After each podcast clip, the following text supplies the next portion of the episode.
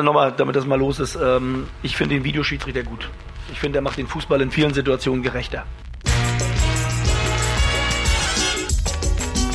It's not 100%. No, it's not 100%. But it's 99.32%, which is better than 95%. Aber wenn Sie eine Situation haben, wo im Strafraum ein Handspiel vorkommt, das wird nicht gesehen, der Ball geht aber nicht ins Aus, sondern es gibt direkt einen Gegenzug und es fällt ein Tor. Wo setzen Sie denn dann den Videobeweis an? Ich bin für den Videobeweis, wenn es darum geht, die Tore zu überprüfen. Ich kann mir nicht vorstellen, dass es möglich ist, Foulspiele am Videobeweis oder jede Entscheidung zu überprüfen.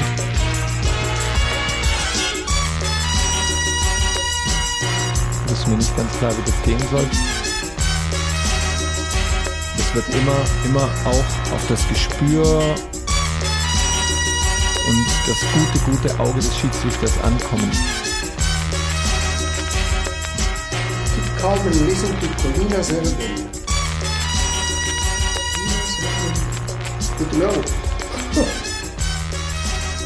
Und jetzt viel Spaß und gut Pfiff mit Colinas Erben. Einen wunderschönen guten Tag. Ihr hört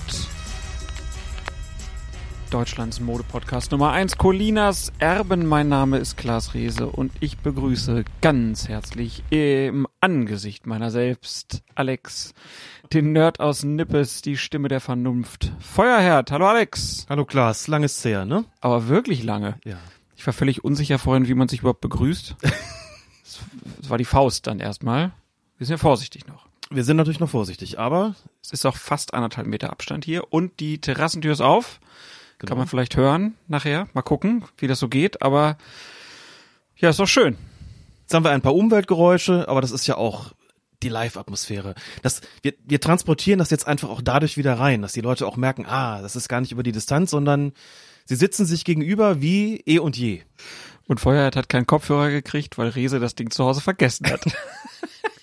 Es ist alles wie immer. Alles wie immer. ja, aber es war auch wirklich hier wieder, oh, Technik, wie ging das hier nochmal? Ach ja, so und drücken und da und da. Ah, warte, ich muss nochmal. Aber jetzt haben wir's. Folge 118 und du weißt es bestimmt wieder aus dem Kopf. Wie viele Episoden haben wir jetzt nicht zusammen gemacht? Nicht zusammen gemacht. Oh, Also, habe ich gar also nicht nach. Ja, ja, in einem klar. Raum so, ne? Boah. Aber du hast irgendwas gesagt, Januar 2020. 2020. 20. Ja. Und jetzt haben wir Juli 2021. Es ist nicht zu fassen. Wir machen das wie die UEFA. Wir wiederholen einfach das letzte Jahr nochmal. es heißt alles nur noch 2020 jetzt. Und dann, dann geht das alles. Naja. Aber ähm, ja, war doch schon sehr nett. Schön zusammen Kuchen gegessen Ja. und äh, bisschen gequatscht und äh, Käffchen getrunken und ja, Alex hatte dann eben noch zwei mehrstündige Telefonate mit irgendwelchen Redaktionen, für die er arbeitet. Aber so ist das halt bei einer EM, ne?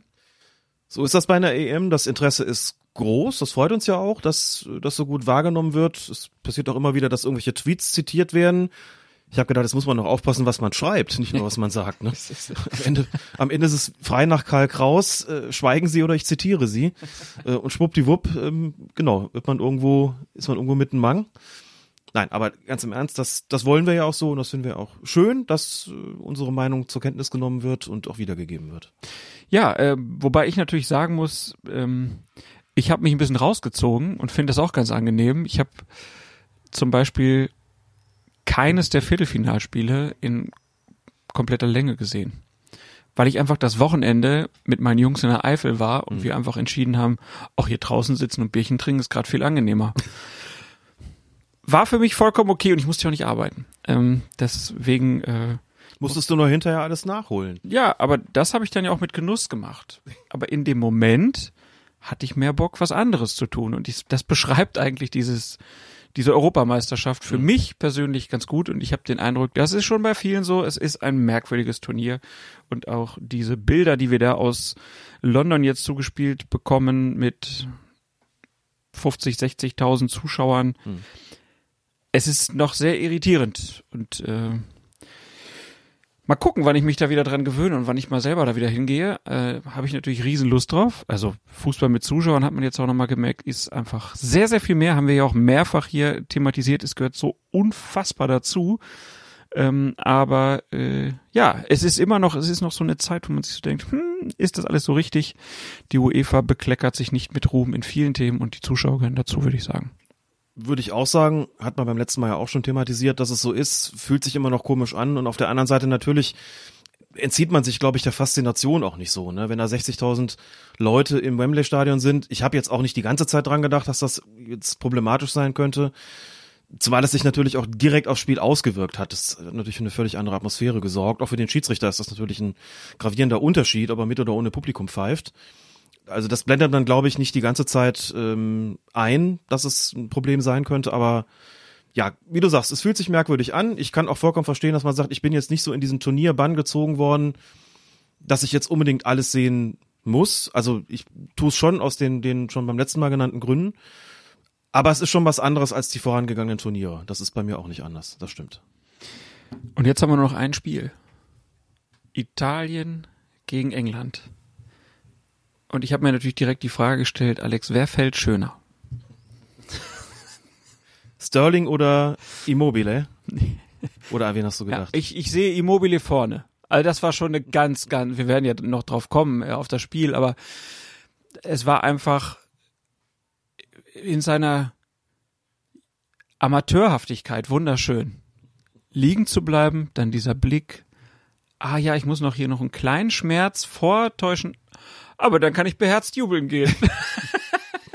ist halt auch deswegen so aufgefallen, weil danach ein Tor gefallen ist. Ich glaube, ansonsten Klar. hätte der Prozess des Aufstehens einfach äh, wesentlich längere Zeit gebraucht und so war es natürlich dann auch, weil die Kamera direkt darauf gerichtet haben, besonders auffällig. Fällt halt nicht jedes Mal direkt ein Tor danach, ne? Nee, aber war besonders schön und ist auf jeden Fall für mich einer der Momente dieser Europameisterschaft. äh, und äh, ja gut, Sterling kommen wir dann gleich nochmal in Gänze zu. Ich glaube, der Fall ist ein bisschen anders gelagert. Äh, auch wenn es da natürlich Leute gibt, die sagen, na, der wollte das schon so ziehen. Aber wie gesagt, da kommen wir gleich noch zu. Wir kommen gleich in aller Ausführlichkeit noch zu den EM-Spielen, die wir noch nicht besprochen haben. Wir werden auch, wie angekündigt, ähm, über das Interview von Manuel Gräfe mit dem Zeitmagazin. Das haben wir letzte Episode falsch gesagt, aber es gibt das natürlich auch bei Zeit Online zu lesen. Aber im Zeitmagazin war es abgedruckt. Ähm, da werden wir dann nachher auch noch drüber sprechen. Das ist also unser Plan für heute. Starten wollen wir aber. Und ich glaube, das könnte für die Zukunft einer meiner neuen Lieblingskategorien werden, wenn denn da draußen Schiedsrichterinnen und Schiedsrichter mitmachen und uns was einschicken. Mhm. Denn wir haben zwei sehr schöne Hörerzuschriften bekommen. Die erste von David Jahn, Schiedsrichter aus Berlin. Und der hat uns Folgendes geschrieben. Ich höre gerade die neueste Podcast-Folge und musste bei der Vorstellung, wie das IFAB über die Strafbarkeit des versuchten Beißens diskutiert, herzlich lachen. Vermutlich hat man sich überlegt, wie Spieler dem Gegner mit klappernden Zähnen hinterherrennen würden, wie es sonst die Bayern mit den Bierkrügen bei der Meisterfeier machen. Oder wie in der Seniorenliga im Moment des beherzten Zubeißens das Gebiss aus dem Mund fällt und so die Attacke vereitelt. Da hat man sich dann vermutlich gedacht, dass so ein Schmarrn ohnehin nie passiert, konnte ja niemand damit rechnen, dass dann ein Rüdiger auftaucht. Aber das ist ja eigentlich so ganz schön, ne? Die, die Fußballregeln, die versuchen an alle Absurditäten zu denken, aber das war neu. Das war neu und das Beißen als Tatbestand der Regel 12 ist ja auch noch gar nicht so lange im Regelwerk. Also das vollendete Beißen sozusagen.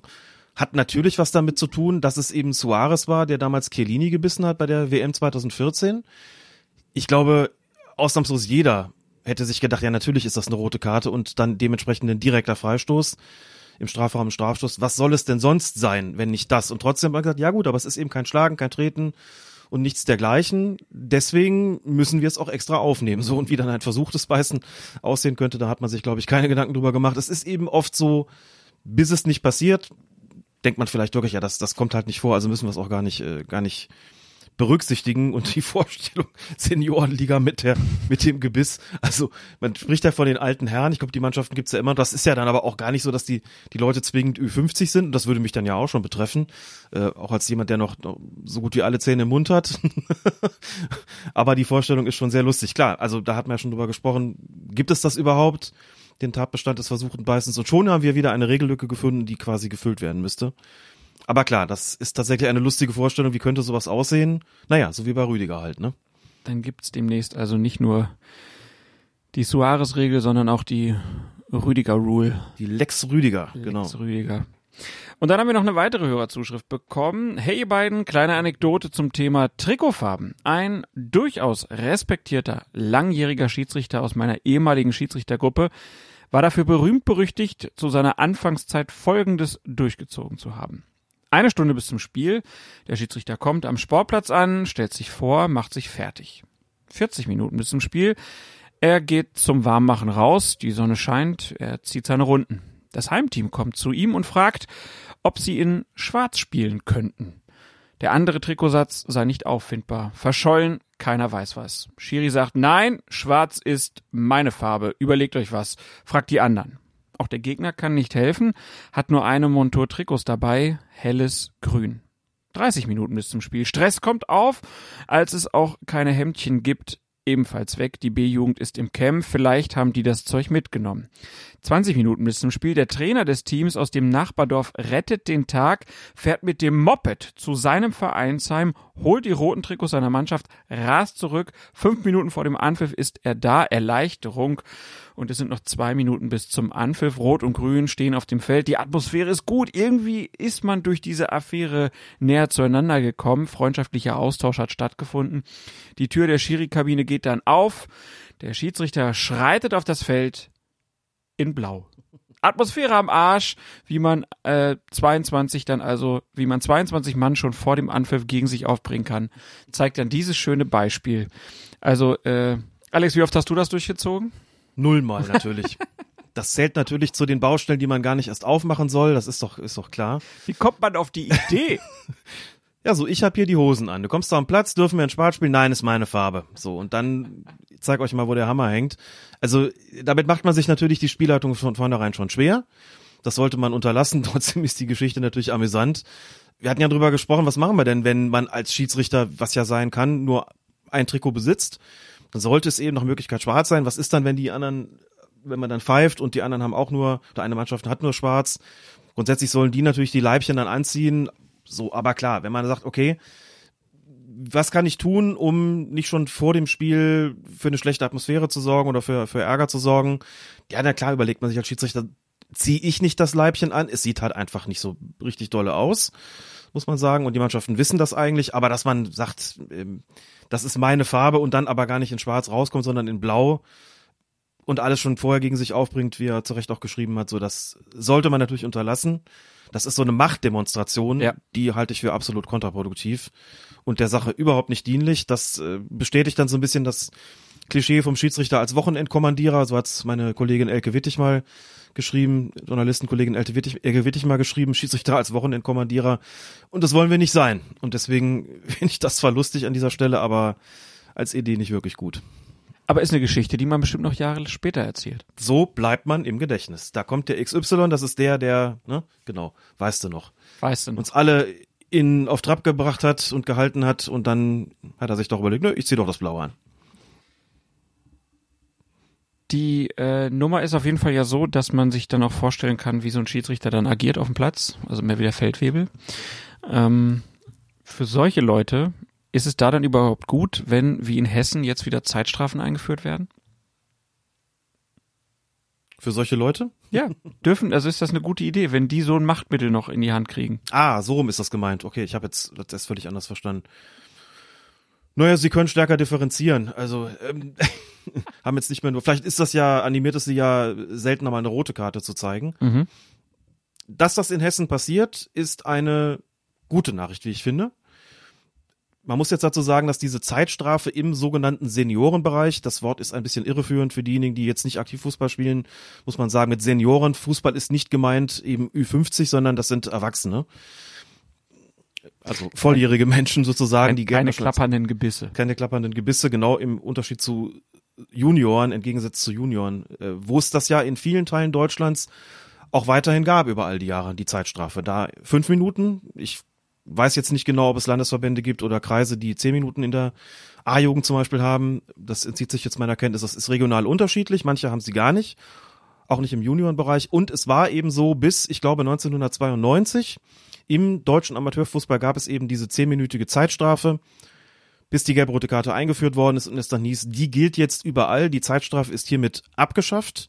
Das war insofern ganz interessant, als es nicht allzu lange davor sogar noch Pläne gab, die Zeitstrafe in der Bundesliga einzuführen. 1983, ich habe es nachgeguckt, hatte die erste Bundesliga das beschlossen und verkündet und dann ist die FIFA reingegrätscht und hat gesagt, weltweit gelten einheitliche Regeln und in euren höchsten Spielklassen im Profibereich macht ihr bitte keine Zeitstrafen und macht irgendwas anderes als andere. Im Amateurfußball könnt ihr das machen, aber nicht im Profifußball. Damit war das hinfällig. Mhm. Es gab also in der Bundesliga und der zweiten Liga, also im Profibereich, nur Gelb und Rot bis zur Einführung der gelb-roten Karte. Die führte dann, wie gesagt, im Amateurfußball damals zur Abschaffung der Zeitstrafe, die, jetzt wieder eingeführt worden ist in Hessen. Ersatzweise, also mit, ähm, da gibt's jetzt dann kein Gelb-Rot mehr, sondern es gibt nur Gelb, die Zeitstrafe und Rot. Und das funktioniert folgendermaßen, um das auch kurz zu erklären. Eine Zeitstrafe kann es geben, nachdem man vorher eine gelbe Karte bekommen hat, also sozusagen als zweite Verwarnung. Eine Zeitstrafe kann es aber auch anders als gelb-rot direkt geben. Also, wenn ich ein Vergehen begehe, das irgendwo von der Schwere her zwischen gelb und rot liegt, kann ich als Schiedsrichter sofort die zehnminütige Zeitstrafe aussprechen, ohne den betreffenden Spieler vorher gelb gezeigt zu haben. Hat er seine zehnminütige Zeitstrafe verbüßt und begeht er dann ein weiteres Vergehen, das eine Verwarnung nach sich ziehen würde oder was auch immer, gibt es nur noch die glattrote Karte. So, jetzt kann man sagen oder könnte man annehmen, ist das nicht ein bisschen hart? Müsste man nicht eigentlich gelb-rot parallel dazu sozusagen dann? Also, dass der Schiedsrichter die Wahl hat, nach zehn Minuten zeigt er jetzt gelb-rot oder zeigt er glattrot. Das ist aber im Spiel natürlich kein Unterschied. Der betreffende Spieler ist ja auf jeden Fall dann vom Spiel ausgeschlossen. Das wäre ja bei Gelb-Rot wie Rot ja gleichermaßen. Es geht ja nur darum, wie, an, wie lange wird der anschließend gesperrt. Biegen wir uns jetzt mal einen Fall zurecht. Der hat zehn Minuten Zeitstrafe bekommen und kann es nicht abwarten, wieder aufs Feld zurückzukehren. Und ist nach neun Minuten 45 der Meinung, die zwei Minuten sind um, ich laufe jetzt einfach auf den Platz. Das ist ein Vergehen, das zieht zwingend eine gelbe Karte nach sich. Der hat schon zehn Minuten, bleibt dem Schiedsrichter also nur für dieses unerlaubte Betreten des Platzes eine glatt rote Karte zu zeigen. Sagen, das ist auch ein bisschen hart. Ja, aber der ist ja nur ausgeschlossen bis Spielende. Und wie lange wird der gesperrt? Eine Woche? Vielleicht zwei? Das muss die Sportgerichtsbarkeit entscheiden. Insofern braucht man da auch keine gelb-rote Karte mehr, um das kurz zu erklären. Also Zeitstrafe, ähm, ich habe sie erlebt vor Gelb-Rot. Ich war immer ein großer Freund. Es hat immer die Möglichkeit gegeben, Leute abzukühlen. Gerne auch mal bei sowas wie Rudelbildung. Ne? Die stehen sich da Kopf an Kopf gegenüber. Zack, zack, du zehn Minuten raus. Zack, zack, du zehn Minuten raus. Jetzt kühlt ihr euch mal beide ab. Und dann machen wir ja mal zehn Minuten lang mit zehn gegen zehn weiter. Fand ich immer total super. Und denke auch, dass das hier einfach so war in Hessen, dass sie sich gesagt haben, ist doch eigentlich eine schöne ähm, persönliche Strafe, um differenzieren zu können. Deswegen führen wir das wieder ein. Mal gucken, wie viele nachziehen, ob welche nachziehen. Und ich find's schön, wenn es diese Renaissance gibt und bin sehr gespannt, wie das in Hessen dann verläuft. Muss man schon auch sagen, es ist jetzt 30 Jahre später. Ja, Alle sind gelb-rot gewöhnt. Keiner war mehr gewöhnt, Zeitstrafe im Amateurfußball, außer im, im Juniorenbereich. Mal sehen, wie es läuft. Das ist jetzt eben für sehr, sehr viele, also für die gesamte aktive Generation, ist das halt neu. Außer sie kommen halt gerade aus der die Jugend. kommen aus der Jugend. Ja. So. Mal schauen, wie es ist, auch wie die Akzeptanz bei den Zuschauern ist, aber wie gesagt, aus meiner persönlichen Erfahrung von vor 30 Jahren, coole Sache, bin gespannt. Hättest du sowas auch gerne bei einem Turnier wie bei der Europameisterschaft? Ich finde das auf jeden Fall ein disziplinarisches Mittel, dass es gar nicht nur im Amateurfußball geben muss. Es gibt doch hinreichend viele Fälle, wo wir darüber diskutieren, ob eine gelbe Karte noch ausreicht. Es gibt viele Fälle, über, bei denen wir diskutieren, ob Rot hier nicht zu hart ist. Und ich finde, es gibt immer wieder Fälle, wo man sich wünschte, es gäbe da eine disziplinarische Sanktion. Beispiel Rudelbildung Ja. ist ja auch gut, ne? Rudelbildung. wenn du so zwei äh, Streithähner da hast und sagst du, so Jungs, ihr setzt euch mal da hinten hin äh, und dann können die sich mal zehn Minuten bisschen abkühlen. Hat ja so ein bisschen was auch wie ja von der Strafbank beim Eishockey oder so. Genau. da kannst du auch noch, da kannst du einen schönen Sponsor noch hinpacken, ne?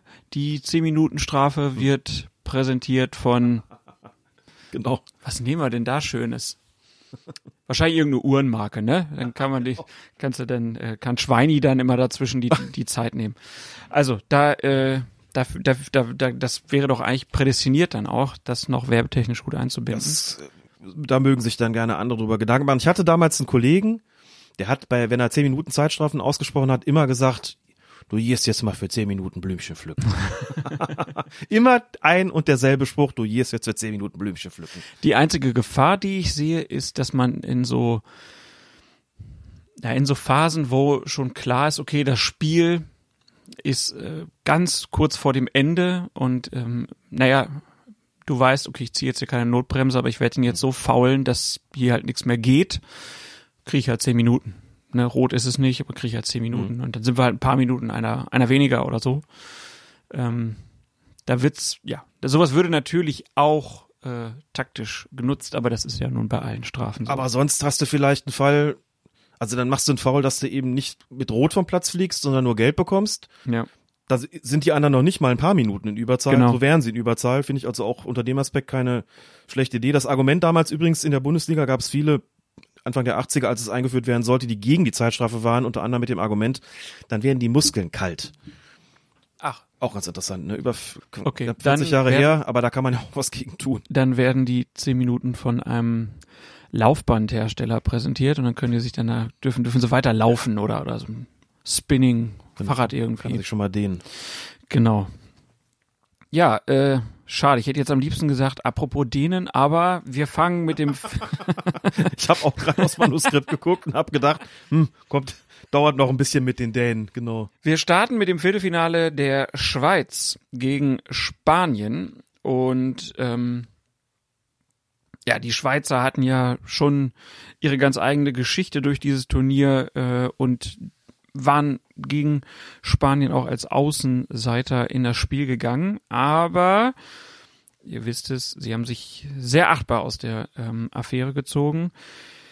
In der 77. Minute gab es dann eine diskutable Szene. Remo Freuler verspringt im Mittelfeld der Ball bei der Annahme. Er versucht ihn zurückzuerobern und geht dabei das muss man wohl sagen, äußerst rustikal zu Werke. Er rutscht nämlich von vorne mit Anlauf und beiden Beinen auf Girard und den Ball zu.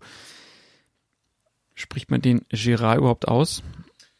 Ja, ist er nicht irgendwie, ja, ich glaube, ich habe den Hintergrund von ihm Kommt wahrscheinlich von Gibraltar und deswegen hat er irgendwann mal englische was davon Vorfahren. gehört, aber ich Okay. muss jetzt gerade ähm, passen, Siehst du, so, gesagt. so wenig Fußball habe ich geguckt, dass ich die Namen nicht mal kenne. Aber gut, das geht auch, das geht auch Fußballkommentatoren von Halbfinals im öffentlich-rechtlichen Fernsehen so.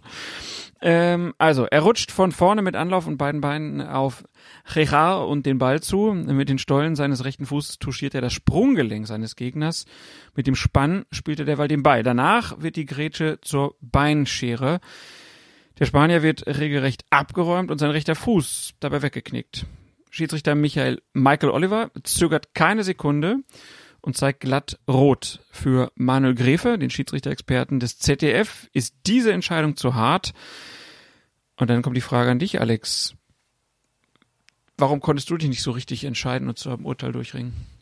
Man kennt als Schiedsrichter die Situation und da gehen immer alle Alarmglocken an, wenn ein Spieler in Ballbesitz ist, den Ball verliert und der dann nachsetzt, um ihn sich zurückzuerobern. Dann müssen die Alarmglocken auch klingeln, weil ein mindestens sehr hartes Foul in sehr vielen Fällen nicht unwahrscheinlich ist. Denn der versucht alles, der ist auch ballorientiert, der will nichts anderes, aber er geht einfach ein sehr hohes Risiko ein. Da weiß man schon, das könnte gleich scheppern und da muss man schon sehr achtsam sein, was passiert da gerade. Das wird bei Michael Oliver auch der Fall gewesen sein. In der Originalgeschwindigkeit hatte ich das Gefühl, da hat's gerade richtig gerumst und als Rot kam, war ich auch überhaupt nicht überrascht. Und dann sieht man die Zeitlupe und dann ging's mir so ein bisschen wie bei dem Spiel von Daniel Siebert, ne, wo der Anlauf nimmt und ähm, dann aber das, was dann am Ende rauskommt, gar nicht so tatsächlich so, so schlimm ist, wie das, was man vielleicht erwartet hat. Hier eigentlich ganz ähnlich. Also, wie gesagt, touchiert so ein bisschen das Schienbein, aber es passiert eigentlich nichts, von dem man sagen würde, das ist jetzt, äh, Intensität ist hoch, keine Frage. Aber der trifft den eigentlich nicht so, dass man sagen würde, das müsste jetzt ähm, zwingend eine rote Karte sein, kein durchgestrecktes Bein, keine offene Sohle. Auch da, wo er trifft, ist es eigentlich letztlich nicht so. Der Fuß knickt so ein bisschen weg, das stimmt. Also für mich wäre hier eine gelbe Karte die bessere Entscheidung gewesen, auch gemessen daran, das ist ja nie, nicht ganz unwichtig, wie Oliver sonst gepfiffen hat. Ja. Kein kleinlicher Schiedsrichter, einer, der eine Linie vorgegeben hat von der ich sagen würde, da hätte eine gelbe Karte hier besser reingepasst als eine rote. Aber auch keine, keine absurde Entscheidung. Also nichts, wo man sagen würde, das darf niemals rot sein. Habe ich tatsächlich auch gelesen. Die Schweizer waren natürlich gar nicht einverstanden. Und ich denke, es gibt hier, also die, die, die Argumente für Gelb überwiegen hier für mich schon sehr deutlich. Ähm, situativ kann ich Rot auf dem Feld nachvollziehen. Mit Ansicht der Bilder muss man sagen, da sind wir doch eher eigentlich bei Gelb. Ähm, das ist dann immer so eine Situation, sich dann fragt, ist das was für einen Videoassistenten? Nein, Klar. denn wir reden hier nicht über eine klar falsche Entscheidung, wir reden über eine Entscheidung, von der man sagen kann, es gäbe eine bessere, nämlich die gelbe Karte, aber es ist nicht, ähm, es ist nicht Es ist auf absurd. jeden Fall kein klarer und offensichtlicher Fehler. Genau. Äh, man kann aber schon verstehen, dass die Schweizer das in der 77. Minute nicht so richtig äh, passend fanden. Ähm, du hast das ganze Spiel ja gesehen. Du kannst das besser beurteilen, ob es zur Linie passte, aber das ist auch das, was ich so gelesen habe, ne? dass die, die Linie von Oliver eigentlich ähm, ja eine war, wo man sagt, okay, das wäre jetzt hier, das wäre perfekt für eine 10 Minuten Zeitstrafe gewesen. Super Beispiel. Habe ich übrigens gar nicht dran gedacht, als wir gerade drüber gesprochen haben, aber das ist tatsächlich so zwischen Gelb und Rot, dass jeder sagen würde, ja, perfekt, perfekt Ja. gemacht. Für Gelb zu viel, für Rot zu wenig, Intensität hoch, Trefferbild nicht so schlimm, geht er 10 Minuten raus. Wo war mal 77. Minute? Also da kommt er kurz vor Ende wieder rein. Und Der wäre auf jeden Fall in der Verlängerung wieder dabei gewesen. Dann Genau. die haben die Schweizer sich dann ja gerettet mit einem 1-1 in Unterzahl. Und dann ging es auch noch in das Elfmeterschießen, dass sie anders als im Achtelfinale gegen Frankreich diesmal allerdings verlieren. Der spanische Torwart Unai Simon hält zwei Elfmeter und verhält sich dabei recht unkonventionell. Er hampelt nämlich ein bisschen auf der Linie herum, springt von links nach rechts und wieder zurück. Und auf Twitter gab es dann häufig die Frage, ob das denn regelkonform ist. wir sind es nicht mehr gewöhnt, dass Torhüter hampeln. Wir sind es gewöhnt, dass die da stehen, ganz fokussiert auf den Ball und dann wissen wir jetzt, okay, sie müssen mit einem Fuß auf der Linie bleiben oder über der Linie bleiben. Was wir lange nicht gesehen haben, glaube ich, oder nur selten sehen, ist dieses von links nach rechts springen. Dass alle sagen, muss der denn nicht irgendwie verharren auf der Linie? Wenn er mit einem Fuß darauf bleiben muss, muss er dann nicht auch stehen bleiben? Nein, muss er tatsächlich nicht. Er muss auf der Torlinie sein. Das ist er ja, wenn er von links nach rechts läuft, dann ist er auf der Torlinie. Nicht davor und nicht dahinter. Ähm, und mit dem Blick ähm, zum Schützen sein, also darf sich nicht umdrehen. Und nicht dahinter. In Königswinter, genau. Entschuldigung. Für diejenigen, die es nicht wissen, aber das macht sofort einen Ohrwurm und äh, genau, ein, ein Karnevalslied für diejenigen, die nicht aus dem Rheinland kommen oder das nicht wissen. Und deswegen ist es vollkommen regelkonform. Der Torwart geht damit ja auch ein gewisses Risiko ein, denn also manche mögen das wie in diesem konkreten Fall als, als gute Idee empfinden und sagen, das irritiert den Schützen. Und zwar in einem, auf eine sportliche Art und Weise, das ist in Ordnung. Als Torwartfinte sozusagen, es mag welche geben, die sagen, das mache ich nicht, denn dann kann ich nicht mehr konzentriert abspringen und wenn ich nach links gehe, dann schießt er in dem Moment nach rechts und dann bin ich gekniffen. Also nicht immer unbedingt Aussicht von Aussicht äh, auf Erfolg gekrönt. Es hat in der Vergangenheit immer mal wieder Torhüter gegeben, die sowas gerne gemacht haben. Also ich als etwas älterer Fußballfan erinnere mich daran, an, äh, an das, Ru- das Rüdiger Vollborn mit den Armen gerudert hat im UEFA-Pokalfinale 1988 gegen Espanyol Barcelona, äh, bei dem ich damals mit dem halben Abi-Jahrgang im Stadion war. Ich erinnere mich an äh, Bruce Grobbelaar und Helmut Duckerdam, die auch äh, ganz ähnliche, also die auch so, so sich nicht ganz ruhig auf der Linie verhalten haben und damit großen Erfolg hatten. Hampelmänner gab es auch eine Reihe. Gab's also auch eine nicht, ganze nicht Reihe? jetzt als Bezeichnung, sondern die haben Hampelmänner gemacht. Genau, so den ne, Arme hoch und Arme runter, um den Schützen zu irritieren. Das kann man machen. Das ist erlaubt. Was nicht erlaubt ist, und es gab, glaube ich, ein, das war sogar in diesem Spiel, meine ich, äh, oder was eins davor im Achtelfinale, habe ich jetzt vergessen, wo der Schiedsrichter die Torhüter angesprochen hat und viele es so interpretiert haben, der hat ihnen jetzt gesagt, dass sie nicht auf der Torlinie hin und her hampeln dürfen. Ich glaube, das hat er nicht getan. Ich glaube, er hat ihnen deutlich gemacht, sie dürfen nicht gegen die Torlatte hauen. Das ist irgendein so ein Ritual, das viele Torhüter irgendwie gerne machen. Das darf man nicht, denn die Latte soll nicht vibrieren im Moment des Schusses, Äh, so. weil das das Ergebnis am Ende verfälschen könnte, wenn der Ball gegen die Latte geht. Also das darf nicht sein. Das ist ausdrücklich so festgelegt. Aber was sie eben In den Regeln steht, dass die Latte nicht vibrieren darf. äh, dass sie nicht berührt werden darf vor dem Schuss, glaube ich. Müsste es nochmal genau nachgucken, was drin steht. Witzig. Aber das darf man auf jeden Fall nicht. Die muss, Hatte die darf sich Schirm. nicht, die darf, Pfosten und Latte dürfen sich nicht bewegen, irgendwie so in der Art steht es Mhm. drin. Ich hab's jetzt nicht nochmal nachgeschaut. Was ist bei zu starkem Wind? Ist ja eh die Frage, ob es dann noch Die Latte vibriert. ist, Wir ne? können leider äh, nicht das Elfmeterschießen machen. Okay. Ja, ähm, Rüdiger Vollborn. Habe ich eigentlich die Geschichte mal erzählt, wie ich von Rüdiger Vollborn einen Schal geschenkt bekommen habe? Da wirst du irgendein Praktikum irgendwo gemacht haben? Nein. Nein. Äh, da war ich noch ganz jung Fußballfan und Hannover 96 hatte ein Testspiel gegen Bayer Leverkusen in Kirchdorf. Kirchdorf hatte eine neue Tribüne gekriegt, so eine ganz kleine und deshalb hat 96 da dann ein Freundschaftsspiel gemacht. Äh, ganz maue Nummer, hat eigentlich auch keinen so richtig interessiert. Und nach dem Spiel, also Rüdiger Vollborn hat sich hat irgendwie dafür gesorgt, dass die 96-Fans ihn ganz sympathisch fanden. Und dann wurde er umringt und bekam unter anderem auch einen 96-Schal um den Hals gelegt. Und irgendwann sagt er so, ich will das Ding gar nicht haben. Da habe ich gesagt, dann gib's mir. Und dann hat Rüdiger Vollborn mir einen 96-Schal geschenkt. Der war sehr schön, war schwarz. Großartig. Vor allen Dingen schwarz mit ein bisschen grüner 96 an beiden Enden. Und den Schal habe ich dann mal in Mainz mit einem Mainzer getauscht. Ärgere ich mich bis heute eigentlich drum, aber damals fühlte es sich total richtig an, weil es äh, am alten Bruchwegstadion total nett war und wir noch sehr lange dort waren und mit Mainzer Fans Mhm. gefeiert haben. Oh, das ist doch ein schönes Erlebnis. Absolut. Also äh, wenn jetzt irgendwer in Mainz hört, dass er einen alten 96-Schal mal geschenkt bekommen hat, der ist von Rüdiger Vollborn, der ihn von einem 96-Fan bekommen Die hat. Geschichte war es doch alle mal wert.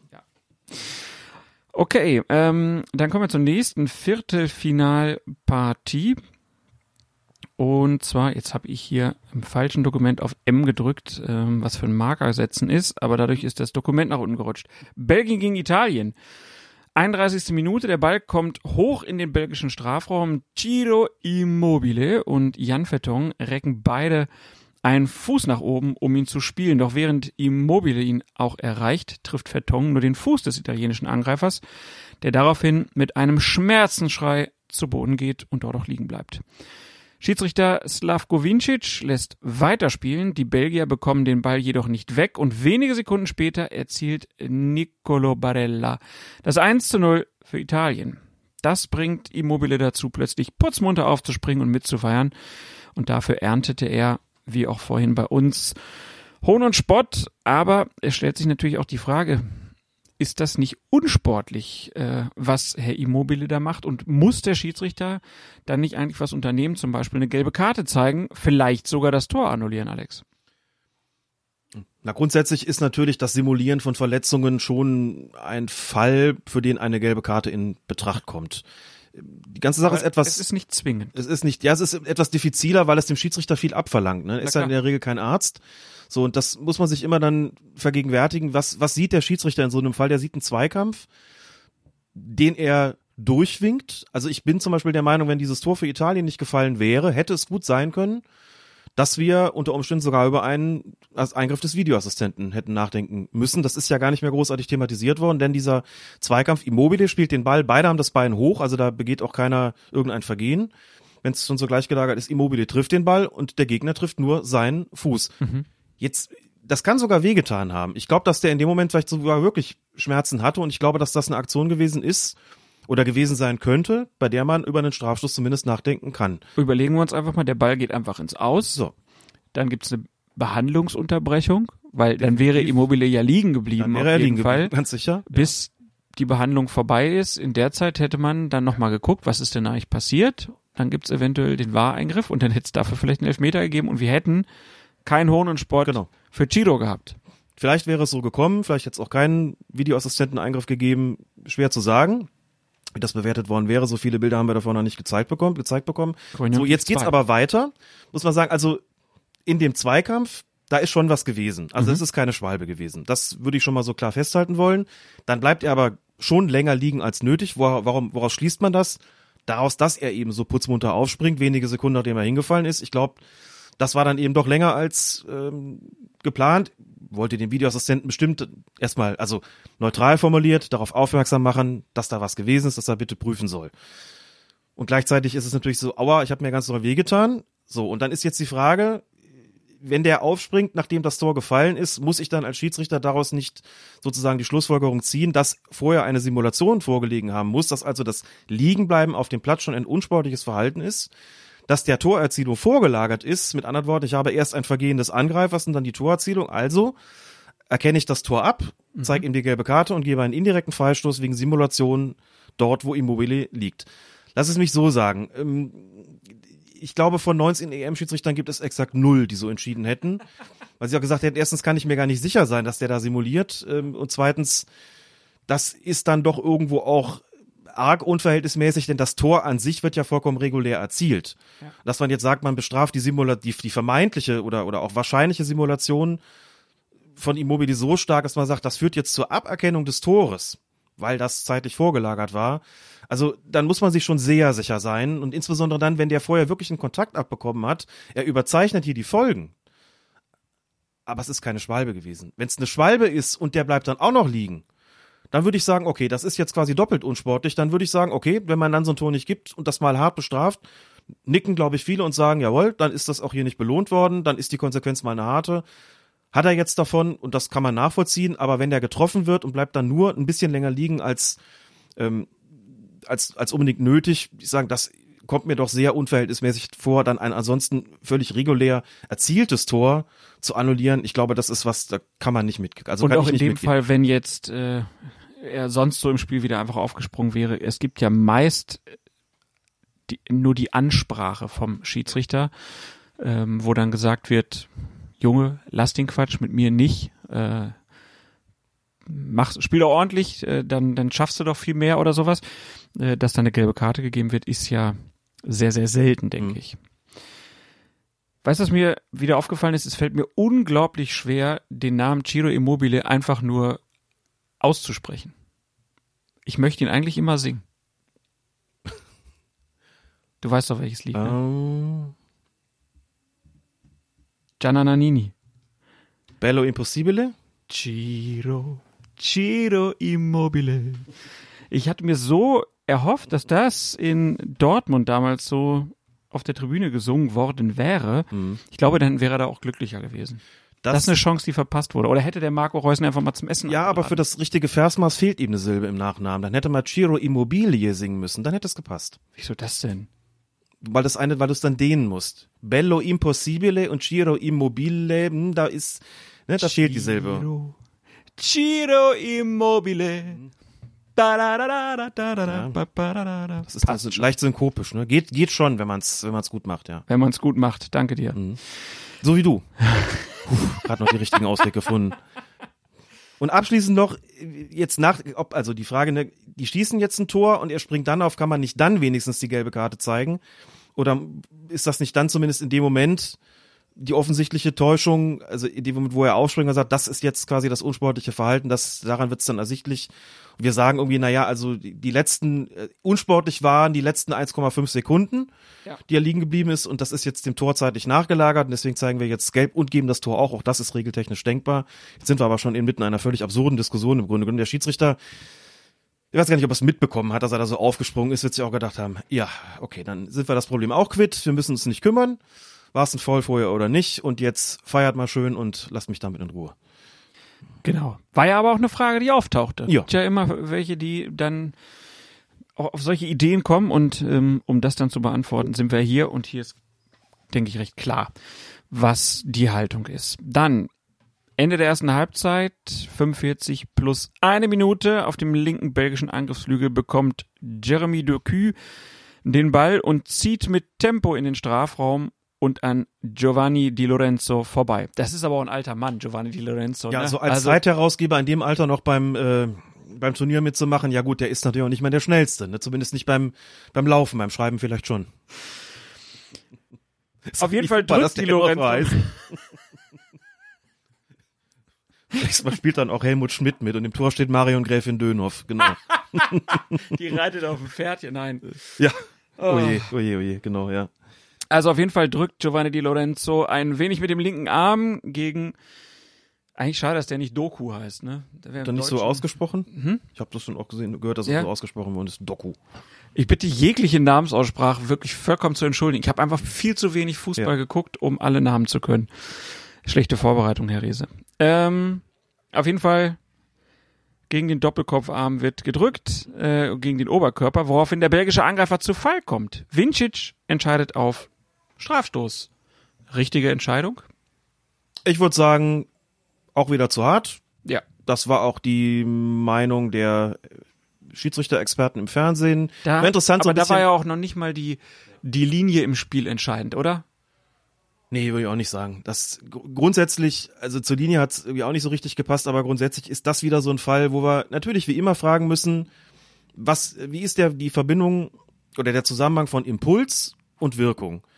Die Wirkung, die wir sehen, also den Sturz, ist die wirklich, resultiert die aus dem Impuls, den er bekommen hat? Natürlich bekommt er da, geht der Arm raus und der kriegt da so, so, so ein bisschen einen mit und die Frage ist, ne, wie, also im Reportersprech genügt das für einen Strafstoß. Ja. Ich finde, dass viele sagen, ja, was heißt da reicht das für einen Strafstoß? Entweder das ist faul oder nicht. Ich würde sagen, so schlecht ist der Spruch tatsächlich gar nicht, weil es einfach ja darauf abstellt, diese Impulswirkung Zusammenhang. Patrick Idrich hat mir im Gespräch was sehr Interessantes gesagt und damit auch begründet, warum die UEFA bei Stoßen und Halten die Videoassistenten so strikt angewiesen hat, sich da rauszuhalten. Er sagt, aus seiner persönlichen Erfahrung ist es tatsächlich so, dass Stoßen und Halten in der Zeitlupe immer verzerrt wiedergegeben wird und sagt, es ist auf dem Platz oft wirklich 30 Prozent mehr als das, was man in den Bildern sieht. Sagte, ich kann dir sagen von Fällen, die ich selber hatte, ich vergleiche meine Wahrnehmung auf dem Platz als Schiedsrichter damit, was ich hinterher gesehen habe. Man kann sagen, auf dem Platz ähm, empfindet man es als 30 Prozent mehr und das ist eigentlich auch die Wahrheit, um die es geht, Mhm. so dass wir da sozusagen auch eine Differenz haben oder Diskrepanz haben zwischen der Wahrnehmung des Schiedsrichters auf dem Feld und den Bildern. Das ist eben auch nicht immer eins zu eins einzufangen, haben wir schon oft drüber gesprochen. Daher auch die Anweisung, haltet euch da größtmöglich raus und deswegen auch hier eine Entscheidung, wo man sagen muss, da ist ein, da ist ja nun auch ein, auch ein Schieben oder, oder Schubsen, regeltechnisch Stoßen irgendwie da gewesen. Der Schiedsrichter hat so entschieden, eine Entscheidung, die nicht absurd ist, die man auch irgendwie mittragen kann. Ich glaube, dass es sinnvoll gewesen wäre, nicht auf Strafstoß zu entscheiden. Ich hatte den Eindruck, er überzeichnet die Folgen. Der Impuls war nicht so, dass, es, dass er diese Wirkung hätte haben müssen, aber auch keine völlig absurde Entscheidung, eine sehr harte. Und dann stand es halt 1 zu 2, hat Belgien den Anschlusstreffer erzielt, aber die bessere Entscheidung aus meiner Sicht wäre es hier gewesen. Kein Strafstoß, klar falsch, ist es nicht gewesen. Deswegen natürlich auch kein Wahreingriff, denn es gab ja einen Kontakt, es war nicht nichts. Aufgefallen in dem Spiel ist, dass äh, es in der zweiten Halbzeit wohl sehr viele Unterbrechungen gab. Statistischer Wert ist hier, die letzten 21 Minuten war der Ball nur gut neun Minuten lang im Spiel. Das heißt, zwölf Minuten ist irgendwas anderes passiert, irgendwelche Unterbrechungen gab's und dann gab's eine angezeigt, angezeigte Nachspielzeit, die nur fünf Minuten lang war. Also nicht so üppig, wie wir das auch schon anderswo gesehen haben. Du hast äh, dich diesem Thema auch in deiner Kolumne, die du unter anderem für die neuen Osnabrücker, neuen Osnabrücker Nachrichten schreibst, Zeitung. Zeitung, NOZ Class. Äh, und äh, erscheint, ja, erscheint ja auch in vielen anderen äh, Zeitungen, zum Beispiel in der Kölnischen Rundschau. Ähm, wie hast du denn da so da deine, deine Sicht auf die Dinge verargumentiert? Warum wärst du dafür gewesen, dass man hier dann auch deutlich mehr als fünf Minuten macht, weil fünf Minuten ja in anderen Spielen schon wieder sehr viel sind. Ich habe verschiedentlich gelesen, dass Italien hinten raus ziemlich stark verzögert haben soll und habe dann gedacht, das gucke ich mir jetzt mal genau an, ob das wirklich so war. Und habe mir mal die zweite Hälfte der zweiten Halbzeit komplett angeschaut und wirklich mal quasi mitgestoppt. Okay. Wie lange war der Ball im Spiel? Wie lange haben die Unterbrechungen gedauert? Da waren, es gab auch ganz verschiedene Ursachen. Es gab die äh, Verletzung von Spinazzola, Achillessehnenriss, wie sich Ja. herausgestellt hat. Ja. Schwere Verletzung, klar. Er bleibt stehen, signalisiert sofort, ich muss raus. Es dauert zwei Minuten, bis die Leute mit der Trage kommen. Das ist schon so ein Ding, das hat man bei früheren Turnieren auch schneller gesehen, einfach, dass die Schiedsrichter einfach, wenn einer liegen geblieben ist, sofort dieses, äh, so die, diese Andeutung gemacht haben, kommt bitte mit der Trage und bringt ihn raus, behandelt ihn draußen weiter. Was sagen die Regeln? Die Regeln sagen grundsätzlich nur eine Erstversorgung auf dem Platz und Rest der Behandlung draußen. Es sei denn, der Spieler ist nicht transportfähig. Jetzt kann man bei Spinazzola darüber diskutieren, ob das der Fall war oder nicht. Hat lange gedauert, bis überhaupt einer kam. Die gesamte Unterbrechung dreieinhalb Minuten. Mhm. Donnarumma wird von Chiellini, also es gibt einen Luftdreikampf mit Witzel noch und Donnarumma bleibt liegen. Der hat, ich glaube, den Arm abbekommen von Chiellini. Schiedsrichter nimmt es als Foul von Witzel wahr, gibt Freistoß für Italien. Donnarumma bleibt auch noch mal zwei Minuten liegen. Sagen wir mal so, also was da gewesen sein, ist dann behandelt worden, denkst du, jo, guckst du die Zeitlupe, kriegt so ein bisschen, da ist in der Nähe war der Solarplexus, sonderlich intensiv war der Treffer nicht. Also glaube auch, das war mehr von ihm ausgenutzt, als das wirklich was war. Sie kriegen zwischen der 82. und 84. Minute, ich glaube, zwei Freistöße und einen Abschluss zugesprochen. Es dauert jedes Mal 30 Sekunden, bis der Ball ins Spiel gebracht wird. Und so summierte sich das. Ne? Dann war vor Beginn dieser zweiten Hälfte der zweiten Halbzeit ähm, gab es noch eine Verletzung eines belgischen Spielers und drei Wechsel. Da sind auch nochmal drei Minuten drauf. ich war insgesamt, selbst wenn man sagt, man gibt ja oft als Schiedsrichter nicht so hammerlange Nachspielzeiten, habe ich gedacht, aber in dem konkreten Fall ist so viel passiert, verzögert worden, unterbrochen gewesen. Also ich war bei neun Minuten und hätte mit zehn auch kein Problem gehabt. Also ich meine, dass die fünf Minuten viel zu knapp bemessen waren. Dann hat er noch mal zwei draufgegeben in der Nachspielzeit wegen Donnarumma. Von den zwei Minuten hat der Ball aber nur eine Minute gerollt. Und die letzten 30 Sekunden bestanden darin, dass Donnarumma sich Zeit gelassen hat beim Abstoß bis der Schiedsrichter geguckt hat, sind wir bei 97, jetzt pfeife ich einfach ab, ohne dass der ausgeführt worden ist. Ne? Und da stellt sich schon die Frage, also erstens zur kurze Nachspielzeit, ja, fand ich auch, und zwar deutlich zu kurz. Und zweitens, was ich das größere Problem finde, er ist nicht dagegen vorgegangen. Er ist Ja. nicht dagegen vorgegangen, gegen dieses Zeitspiel. Er hat nicht darauf gedrängt, dass Spielfortsetzungen schneller ausgeführt werden, dass verletzte Spieler, gut, bei Donnarumma ging das nicht, der Torwart bleibt auf dem Platz während der Verletzungsbehandlung, der wird nicht vom Platz äh, gebracht, da geht das natürlich nicht, aber auch mal zu gucken, komm, jetzt, so, so schlimm ist das nicht, was da gerade passiert ist, ne? Einfach darauf zu drängen, da kommen jetzt die Leute mit der Trage, ihr macht jetzt mal schneller, ihr verzögert hier nicht. Und auch mal anzukündigen und auch deutlich anzukündigen, im Wiederholungsfalle werde ich hier verwarnen. Ja, das, es geht nicht nur darum, dass nachgespielt wird, es geht darum, dass das aufhört. Warum? Weil der Gegner in seinem Spielfluss gebremst wird. Belgien war drauf und dran, den, den Ausgleich zu erzielen und die sind immer wieder ausgebremst worden. Das ist dann, will nicht kleinlich sein, aber das ist nicht gut, wenn der Schiedsrichter dann so passiv bleibt wie Vincic und dann überhaupt nichts unternimmt, um die ganze Sache mal so ein bisschen zu beschleunigen und auch Konsequenzen anzukündigen. Das hat mir nicht gefallen bei dem Spiel. Das hat die Belgier aus dem Rhythmus gebracht. Das äh, ist ein Ziel, das darf so mit den Mitteln nicht erreicht werden. Die Mittel sind da, man muss sie nur nutzen. Das hat er nicht getan und das fand ich nicht gut. Die Italiener also mit viel Zeitspiel und ein Schiedsrichter, der das einfach zugelassen hat. So kann man es ja vielleicht sagen. Kommen wir zum dritten, Viert- dritten Viertelfinalspiel. Tschechien spielte gegen Dänemark und in der vierten Minute war es Tschechiens Verteidiger Ondrej Celustka und der dänische Angreifer Kaspar Dolberg. Die liefern sich auf der rechten Angriffsseite der Dänen einen Zweikampf. Celustka schießt Dolberg an, so scheint es jedenfalls, und der Ball, der fliegt ins Aus. Dennoch entscheiden Schiedsrichter Björn Kuipers und sein Assistent Erwin Zeinstra auf Ecke für Dänemark. Jens Strüger, Larsen, der bringt den Ball scharf herein. In der Mitte steht dann Thomas Delaney völlig frei und trifft per Kopf. Und mal wieder fragen sich nicht wenige, warum greift der VAR nicht ein und sagt, Leute, das ist kein Eckball für die Dänen, sondern es ist Abstoß für Tschechien. Ja, immer wieder die gleiche Frage, ne? Also wir kommen gleich dazu, was äh, überhaupt war. Eckstoß ja, nein.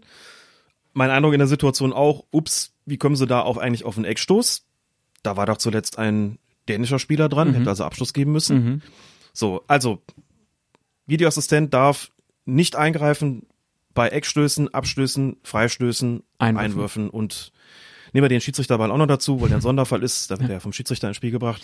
Äh, Schiedsrichterball wurde falsch ausgeführt. Wir wiederholen das Ganze. Genau, ne, das ähm, Videobeweisfenster. Das würde noch, würde noch fehlen. Die Begründung dafür, regelphilosophische Begründung dafür ist, äh, das sind keine spielrelevanten Situationen, anders als der Strafstoß, dessen Berechtigung ja überprüft wird. Und deswegen lässt man da bewusst, bewusst eine Lücke. Also, um es kurz zu erklären, wenn das Spiel mit Zustimmung des Schiedsrichters fortgesetzt ist, dann kann eine vorherige Entscheidung nicht mehr geändert werden. Es gibt ganz, ganz wenige Ausnahmen, sowas wie eine übersehene Tätlichkeit, die kann auch nach einer Spielfortsetzung noch geändert werden. Lex Sidan vom WM WM-Finale 2006. Nehmen wir das mal raus. Grundsätzlich kann das nicht mehr geändert werden. Das heißt, wenn man der Ecke ausgeführt ist und du stellst hinterher, oh, da fällt ein Tor, oh, die war unberechtigt, dann kann man nicht mehr dahinter zurück. So, wollte man das ändern, müsste man die ganzen Regeln auf den Kopf stellen, müsste sagen, gut, auch eine Spielfortsetzung verunmöglicht es nicht, noch eine Entscheidung zu korrigieren. Du kommst in Teufels Küche, denn wie weit willst du denn noch zurückgehen? Hinter die vorletzte Spielunterbrechung, das funktioniert nicht. So, und das Argument ist deswegen, wenn wir verhindern wollten, dass nach unberechtigten Eckstößen, Freistößen, Abstößen oder Einwürfen ein Tor fällt, müssten wir schon, müssten wir jedes Mal vor der Ausführung prüfen, ob das nun eine richtige Entscheidung war oder nicht. Mit der Folge, dass man im Spiel dann noch, weiß ich gar nicht, 80, 90, 100 Entscheidungen des Schiedsrichters überprüfen müsste, undurchführbar. Also lässt man bewusst eine Lücke und sagt nur bei Strafstößen, als der Spielfortsetzung, die am wahrscheinlichsten ein Tor hervorbringt und bei allen anderen lassen wir es so und nehme es in Kauf, wenn danach mal ein Tor fällt und man sagt, ja gut, war aber ein unberechtigter Freistoß, unberechtigter Eckstoß, was auch immer. Also deswegen geht man da als Videoassistent eben nicht dran, darf man nicht dran gehen, weil es das Protokoll da sozusagen eine Grenze gezogen hat, die ich auch sinnvoll finde. Und das Argument nach dem Motto, ja, aber man kann doch, wenn ein Tor fällt, hinterher gucken, ja, das ist halt, ne? Und aus regeltechnischen, unter regeltechnischen Erwägungen, das ist wirklich, auch in solchen Fällen wäre das dann schwierig, ähm, also bei einer direkten Torerzielung würde man noch sagen, ja gut, ähm, ist es noch denkbar, aber was ist, wenn da noch eine Station mehr dabei ist? Das ist nicht praktikabel. Hm. Aber Ja, jetzt kommen wir nämlich zum Punkt, ne? Mhm, äh, genau. Es gab ja dann so ganz viele Bilder und alle haben gesagt, klar, das ist auf jeden Fall Abstoß. Und dann kam wieder jemand, der gesagt hat, ich habe mal diese Grafik hier rangezoomt oder diesen, dieses Video und da sieht man, die Entscheidung war doch nicht falsch.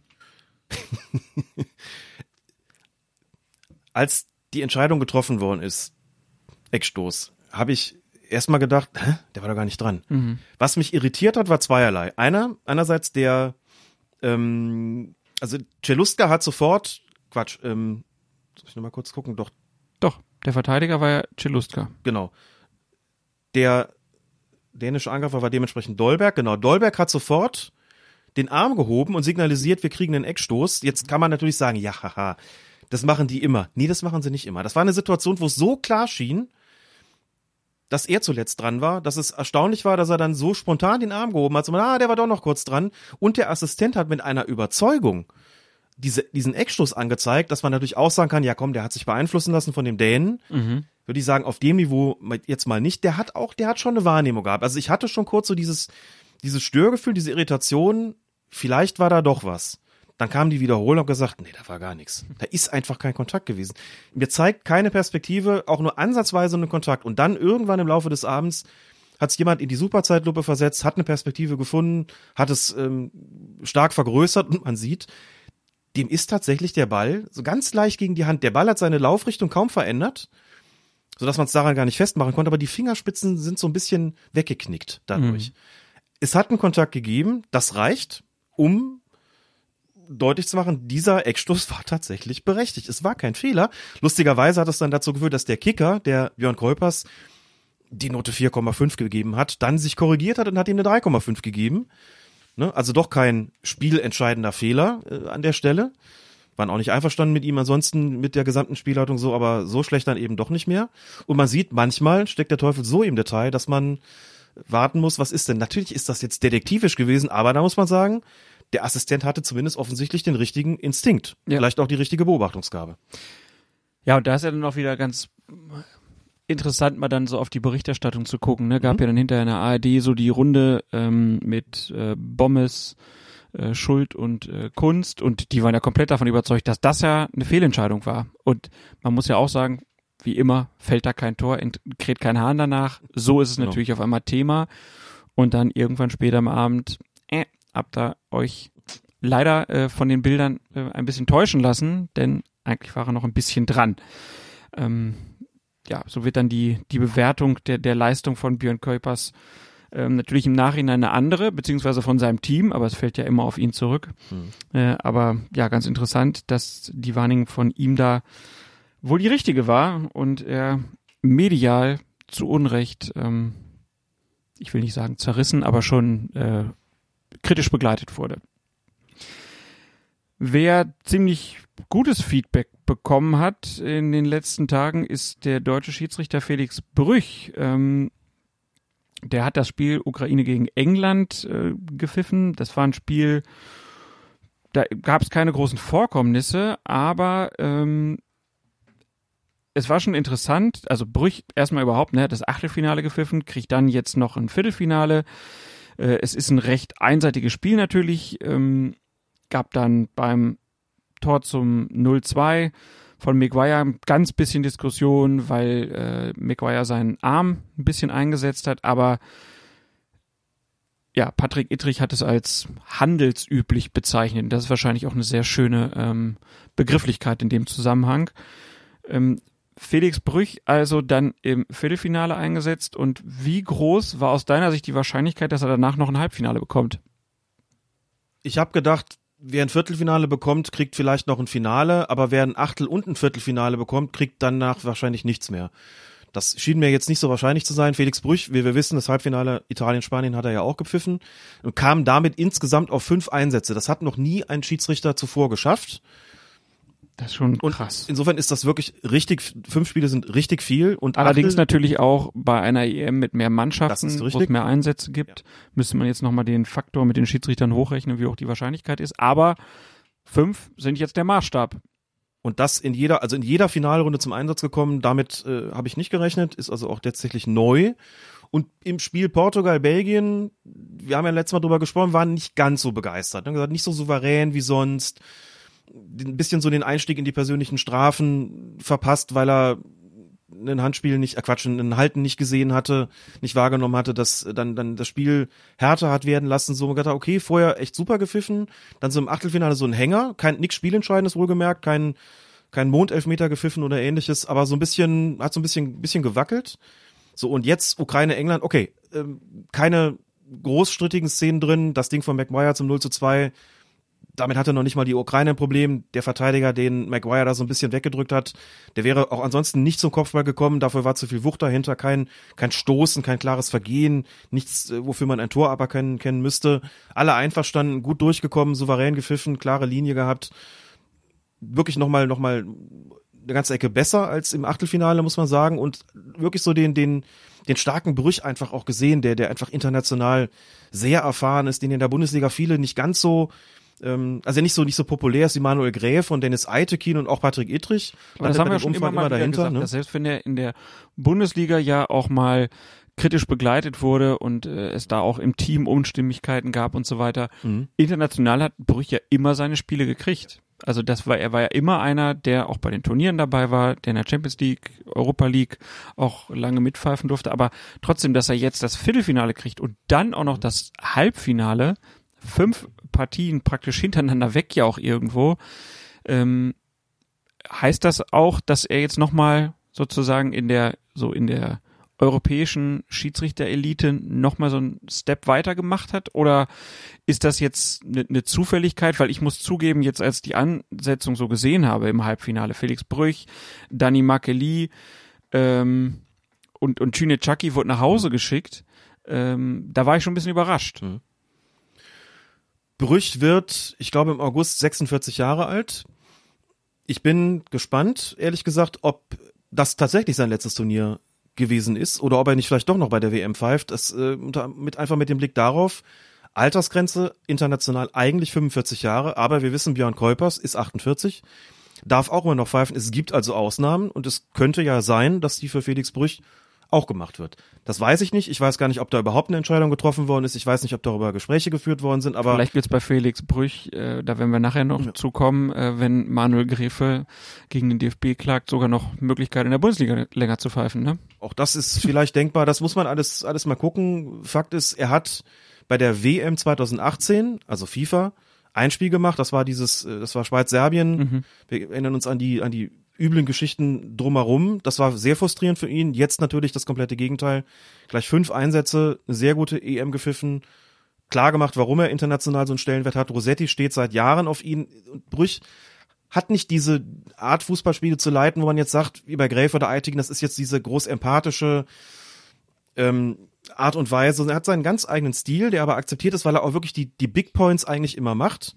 Ähm, weil er gut durchkommt, weil er eine klare Linie hat, weil er auch weiß, was, was gefordert und gefragt ist. Und das wirklich, ähm, also da wirklich auch zu einem, zu einem, da wirklich auch Maßstäbe gesetzt hat, so sehr er in Deutschland manchmal vielleicht unter dem Radar fliegt, so sehr ist er international wirklich geschätzt. Und deswegen auch kein Zufall, dass man eben, dass er zu denjenigen gehört, auf die Rossetti jetzt auch gerade in der Turnierendphase besonders gesetzt hat. Es gibt wenige, bei denen das der Fall ist. Ne? Es ist Björn Kuipers, es ist Felix Brüch, es war jetzt Danny Makeli auch, der das zweite Halbfinalspiel gepfiffen, Halbfinalspiel gepfiffen hat und ja auch schon das Eröffnungsspiel, aber das sind nicht allzu viele Schiedsrichter. Orsato hätte dazugehört, nehme ich an, wenn Italien frühzeitig ausgeschieden wäre. Laos hätte dazu geführt, wenn er nicht ein schlechtes Spiel oder einen schlechten Pfiff wenn er dabei einen gehabt Strafstoß hätte. gepfiffen hätte, Genau. der sicher keiner war ähm, und dafür dann, das hat er damit gebüßt. Das, es ist halt eng da oben. Ne? Mhm. Und pfeifst du so ein Ding, bist du weg. Turpin genauso einen Elfmeter gepfiffen, der keiner war, eine klare gelb-rote Karte nicht gezeigt, weg. So, dann machen es halt andere so und Klar, es muss ja auch irgendwelche Kriterien geben, ist ja, Ja. auch verständlich, ne? wenn Genau. er halt ähm, einen klaren Fehler, sage ich mal, drin hat, dann hast du ein Argument an der Hand und dann kannst du halt jemanden auch aussortieren. Das ist einfach so. Ähm, aber gucken wir uns das, das Halbfinale vielleicht auch nochmal kurz an. Italien gegen Spanien, also wirklich für viele auch eine Art vorgezogenes EM-Endspiel. Das durfte Felix Brüch leiten und äh, selbst Gary Lineker äh, hat ihn auf Twitter gelobt, wo ich so dachte, okay, das ist jetzt schon was Besonderes, dass ein deutscher Schiedsrichter äh, von einem Engländer einfach mal so gelobt wird, der wirklich sich da begeistert gezeigt hat und ähm, gehofft hat, dass er vielleicht noch mal ähm, ja, länger pfeifen darf. So ein Schiedsrichter will er gerne haben, würde auch gerne Premier League haben. Äh, In der Times stand, glaube ich, auch noch ein Artikel drin, die auch gesagt haben, ja, hoffentlich pfeift er noch öfter in London, vielleicht die nächsten vier Jahre. Also das war ja schon fast zu viel des Guten, aber halt sehr bemerkenswert. wenn das Lob von der Seite kommt, auf jeden Fall. Er hat dem Spiel seinen sein Flow gelassen, wie man so schön sagt. Und das war einfach gut. Er hat gemerkt, worum geht's hier. Da wollen zwei Mannschaften Fußball spielen. Es sind, er hat auch das Glück gehabt, muss man schon sagen, da waren halt keine so ekligen Szenen drin, so kann Strafstöße oder wo du sagst, es gibt was, was dafür spricht und was dagegen spricht. So, das ist, er ist davon frei gewesen. Das braucht man halt einfach auch mal dieses Glück. Aber er hat dem Spiel seinen Fluss gelassen. Er hat mit Gelb relativ lange gewartet, bis es nicht mehr anders ging. Aber das ist von den Spielern auch akzeptiert gewesen. Also die Linie, die er vorgegeben hat bei der Zweikampfbeurteilung, bei den persönlichen Strafen, hat wirklich genau gepasst, ist akzeptiert worden bis zur 120. Minute und dann auch noch im Elfmeterschießen. Gut, okay, kleiner Scherz, da passiert dann in der Regel weniger, aber das ist wirklich gut angekommen und muss man wirklich auch sagen, dieses wirklich fantastische Fußballspiel, man hat hinterher, man hat Brüch eigentlich kaum gesehen, er hat es im Hintergrund gelenkt, er hat sich zurückgehalten und wirklich das einfach gesagt, okay, wir haben hier eh eine großzügige Linie, das setze ich fort, bin aber da und greife ein und hat auch dann aus der, der Spielleitung Belgien-Portugal, wie gesagt, wo er so ein bisschen gewackelt hat, vielleicht auch seine, seine ähm, Schlüsse gezogen. Das war wirklich eine, eine ganz großartige Schiedsrichterleistung. Auch wenn man jetzt nicht die eine Szene dabei hat oder die zwei, wo man sagte, das ist jetzt äh, eine besonders starke gewesen, sondern so insgesamt das Ding war einfach wirklich richtig gut. Über Kleinigkeiten kann man gerade bei 120 Minuten immer sprechen, aber das war wirklich sehr souverän. Zu Lineker vielleicht noch. Das war ganz interessant, weil er dann äh, auch dann in seiner Euphorie sinngemäß schrieb, dass sich die Premier League Schiedsrichter mal ein Beispiel nehmen sollten an den Euro Schiedsrichtern, denn die die pfiffen ja auch nicht jeden kleinen Kontakt, wie das in der Premier League so üblich sei. Ich habe gestutzt und habe gedacht, die Premier League, jeder kleiner Scheiß. Also was ich zumindest wusste war, das ist doch die europäische Topliga, in der es die wenigsten Freistöße gibt. Hab dann bei whoscored.com nochmal nachgeguckt. Was wird denn da so gepfiffen? Ich glaube, es war, ich habe es gar nicht mehr so im Kopf, 21,8 oder sowas. Ähm, oder 21,2 Freistöße ähm, pro Spiel. Anderen europäischen Top-Ligen sind so bei 24, 25, glaube ich. Champions League auch so. Und bei der Euro, klar, da sind die Verlängerungen noch mit dabei, das muss man mit berücksichtigen, war der Wert leicht drüber sogar. Also ein bisschen mehr Freistöße hat es bei der Europameisterschaft tatsächlich gegeben. Also das ähm, ist nicht das einzige Kriterium, die Zahl der Freistöße, aber auch gedacht, Junge, ich glaube, ähm, ein bisschen arg bauchgesteuert war das Urteil dann schon. Ich glaube, die Premier League Schiedsrichter sind nicht so kleinig, wie du sie machst. Und die, Euro, die, die EM-Schiedsrichter auch nicht in jedem Falle so großzügig, wie du sie gemacht hast. Ähm, aber ähm, man muss schon sagen, das hat schon gepasst. Aber da sind auch die europäischen Top-Leute am Werk. Da darf man auch ein bisschen was erwarten. Da darf man ein bisschen was erwarten. Auf jeden Fall. Bei ein Satz noch zu, zu Gary Lineker, dass man ja auch da einfach sagen muss, äh, er ist ein großer Gegner des VAR mittlerweile, sagt, dass die das Spiel in eine Richtung verändern, die äh, nicht gut ist, weil Kleinigkeiten nur noch gepfiffen werden. Und ähm, noch einen größeren Fan hat äh, Felix Brücher noch am ARD-Mikrofon gehabt. Also Tom Bartels, äh, das war ja schon, ja, das hohe Lied, was da gesungen wurde auf den deutschen Schiedsrichter. Das finde ich dann manchmal auch ein bisschen merkwürdig. Aber gut, ähm, dann würde ich sagen, schließen wir damit das erste Halbfinale ab und schauen jetzt auf das zweite Halbfinale bei dieser Europameisterschaft. England traf auf Dänemark, Schiedsrichter Danny Mackely haben wir schon genannt und in der 74. Minute ist es Harry Kane, der zieht mit dem Ball in den dänischen Strafraum. Christian Nörgard will ihn mit dem, will ihn vom Ball trennen, verfehlt die Kugel jedoch. Es kommt zu einem leichten Kontakt mit Kanes Bein, der Stürmer fällt und hält sich den Fuß, doch Schiedsrichter Danny Mackely lässt weiterspielen. Engländer protestieren, aber der VAR, der schaltet sich auch nicht ein. War das okay so? Fand ich okay. Es ist eine Sache, die zur, oder eine, eine Szene besser gesagt, die zur Linie, oder eine Entscheidung, die zur Linie von Makkeli gepasst hat. Mhm. Die kleinen Kontakte nicht zwingend zu pfeifen, sofern sie nicht wirklich eindeutig strafbar sind. Kane macht mir hier einfach zu viel aus der Situation. Ne? Dass, es, dass er es ist, der den Ball eine Nuance früher spielt und dann unten auch diesen berühmten Kontakt bekommt, ja. Aber so wie er dann zu Boden geht, wie er sich den Fuß hält, das hat alles mit dem Impuls nichts mehr zu tun. Und deswegen sehe ich hier keine Schwalbe, aber auch kein Foul und deswegen fand ich es korrekt, dass hier weitergespielt worden ist.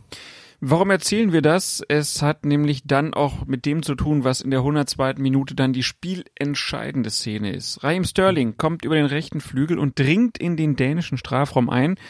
Dort versetzt er Joachim Mähle und äh, Matthias Jensen, der kommt im Zweikampf dann noch dazu. Die beiden ähm, ja, nehmen ihn so ein bisschen in die Zange. Sterling versucht, um die beiden einen Haken zu schlagen. Ähm, also zumindest um Mähle und dann kommt Jensen sozusagen von der anderen Seite. Es kommt dann zu einem leichten Kontakt zwischen Mähles Knie und Sterlings Oberschenkel. Und dann geht der Stürmer zu Boden. Danny Mackeli entscheidet sofort auf Strafstoß. Dabei bleibt es dann auch, äh, denn der VAR, der empfiehlt keinen erneuten Review. Und da haben dann ganz viele sich furchtbar aufgeregt, denn sie haben gesagt, das ist ein Elfmeter, den sollte man nicht geben. Und es gab sogar einige, die haben gesagt, das ist ein Elfmeter, den man niemals geben darf. Kommen wir also erstmal zur ersten Bewertung. Elfmeter, den es nicht geben sollte.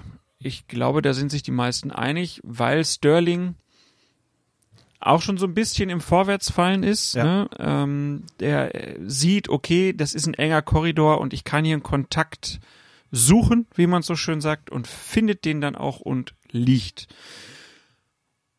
Er wird berührt und er ist auch im vollen Lauf, was auch, glaube ich, dazu führen kann, ähm, dass auch in einer schnellen Geschwindigkeit eine minimale Berührung dazu führt, dass du aus dem Gleichgewicht kommst. Aber die ganze Haltung, die er so trifft, das geht dann im Vergleich zu Kane dann doch eher Richtung Schwalbe, auch wenn ich es nicht als Schwalbe bezeichnen würde. Genau, nicht als Schwalbe, aber auch nicht als Foul. Muss schon sagen, also die, den Ball haben die beiden Dänen da nicht gespielt. Das ist schon immer auch eine Sache, Ja. an die man, die man nochmal betonen muss, wenn es dann darum geht, was machen wir aus so einer Situation. Ne? Der geht an den beiden vorbei, der ist, der ist wendig, der ist im Tempo und, und er bekommt zwei Kontakte. So, ich weiß schon auch, dass viele sagen, wir können das mit den Kontakten nicht mehr hören, aber das ist zunächst mal das, was man feststellen muss. Hat es überhaupt was gegeben? Und in zweiter Linie müssen wir dann fragen, war das regulär oder müssen wir über strafbare Körperkontakte sprechen? So, darum geht es ja letzten Endes. Und was da passiert ist, muss man dann fragen, diese beiden Impulse, können wir sie auch nennen, die er da bekommen hat, ohne dass diese dänischen Spieler den beigespielt hätten, waren die ausschlaggebend? Waren die ursächlich dafür, dass Sterling da gestürzt ist? Und du hast es ja schon gesagt. Nein, ich denke auch nicht, dass das so war, denn er ist schon so in dieser, schon so leicht vorgeneigt. Das spricht dafür, dass er da eher den Elfmeter unbedingt haben wollte. Also eine Schwalbe war es für mich auch nicht, aber eben auch kein Foulspiel. Und da sind wir dann auch wieder sozusagen in der ähm, bei der Einordnung in, zur gesamten, in die gesamte Spielleitung. Er ist ja nicht kleinlich gewesen. Wenn er den, also das Ding gegen Kane war dann noch eher einer, fast schon als, als das hier.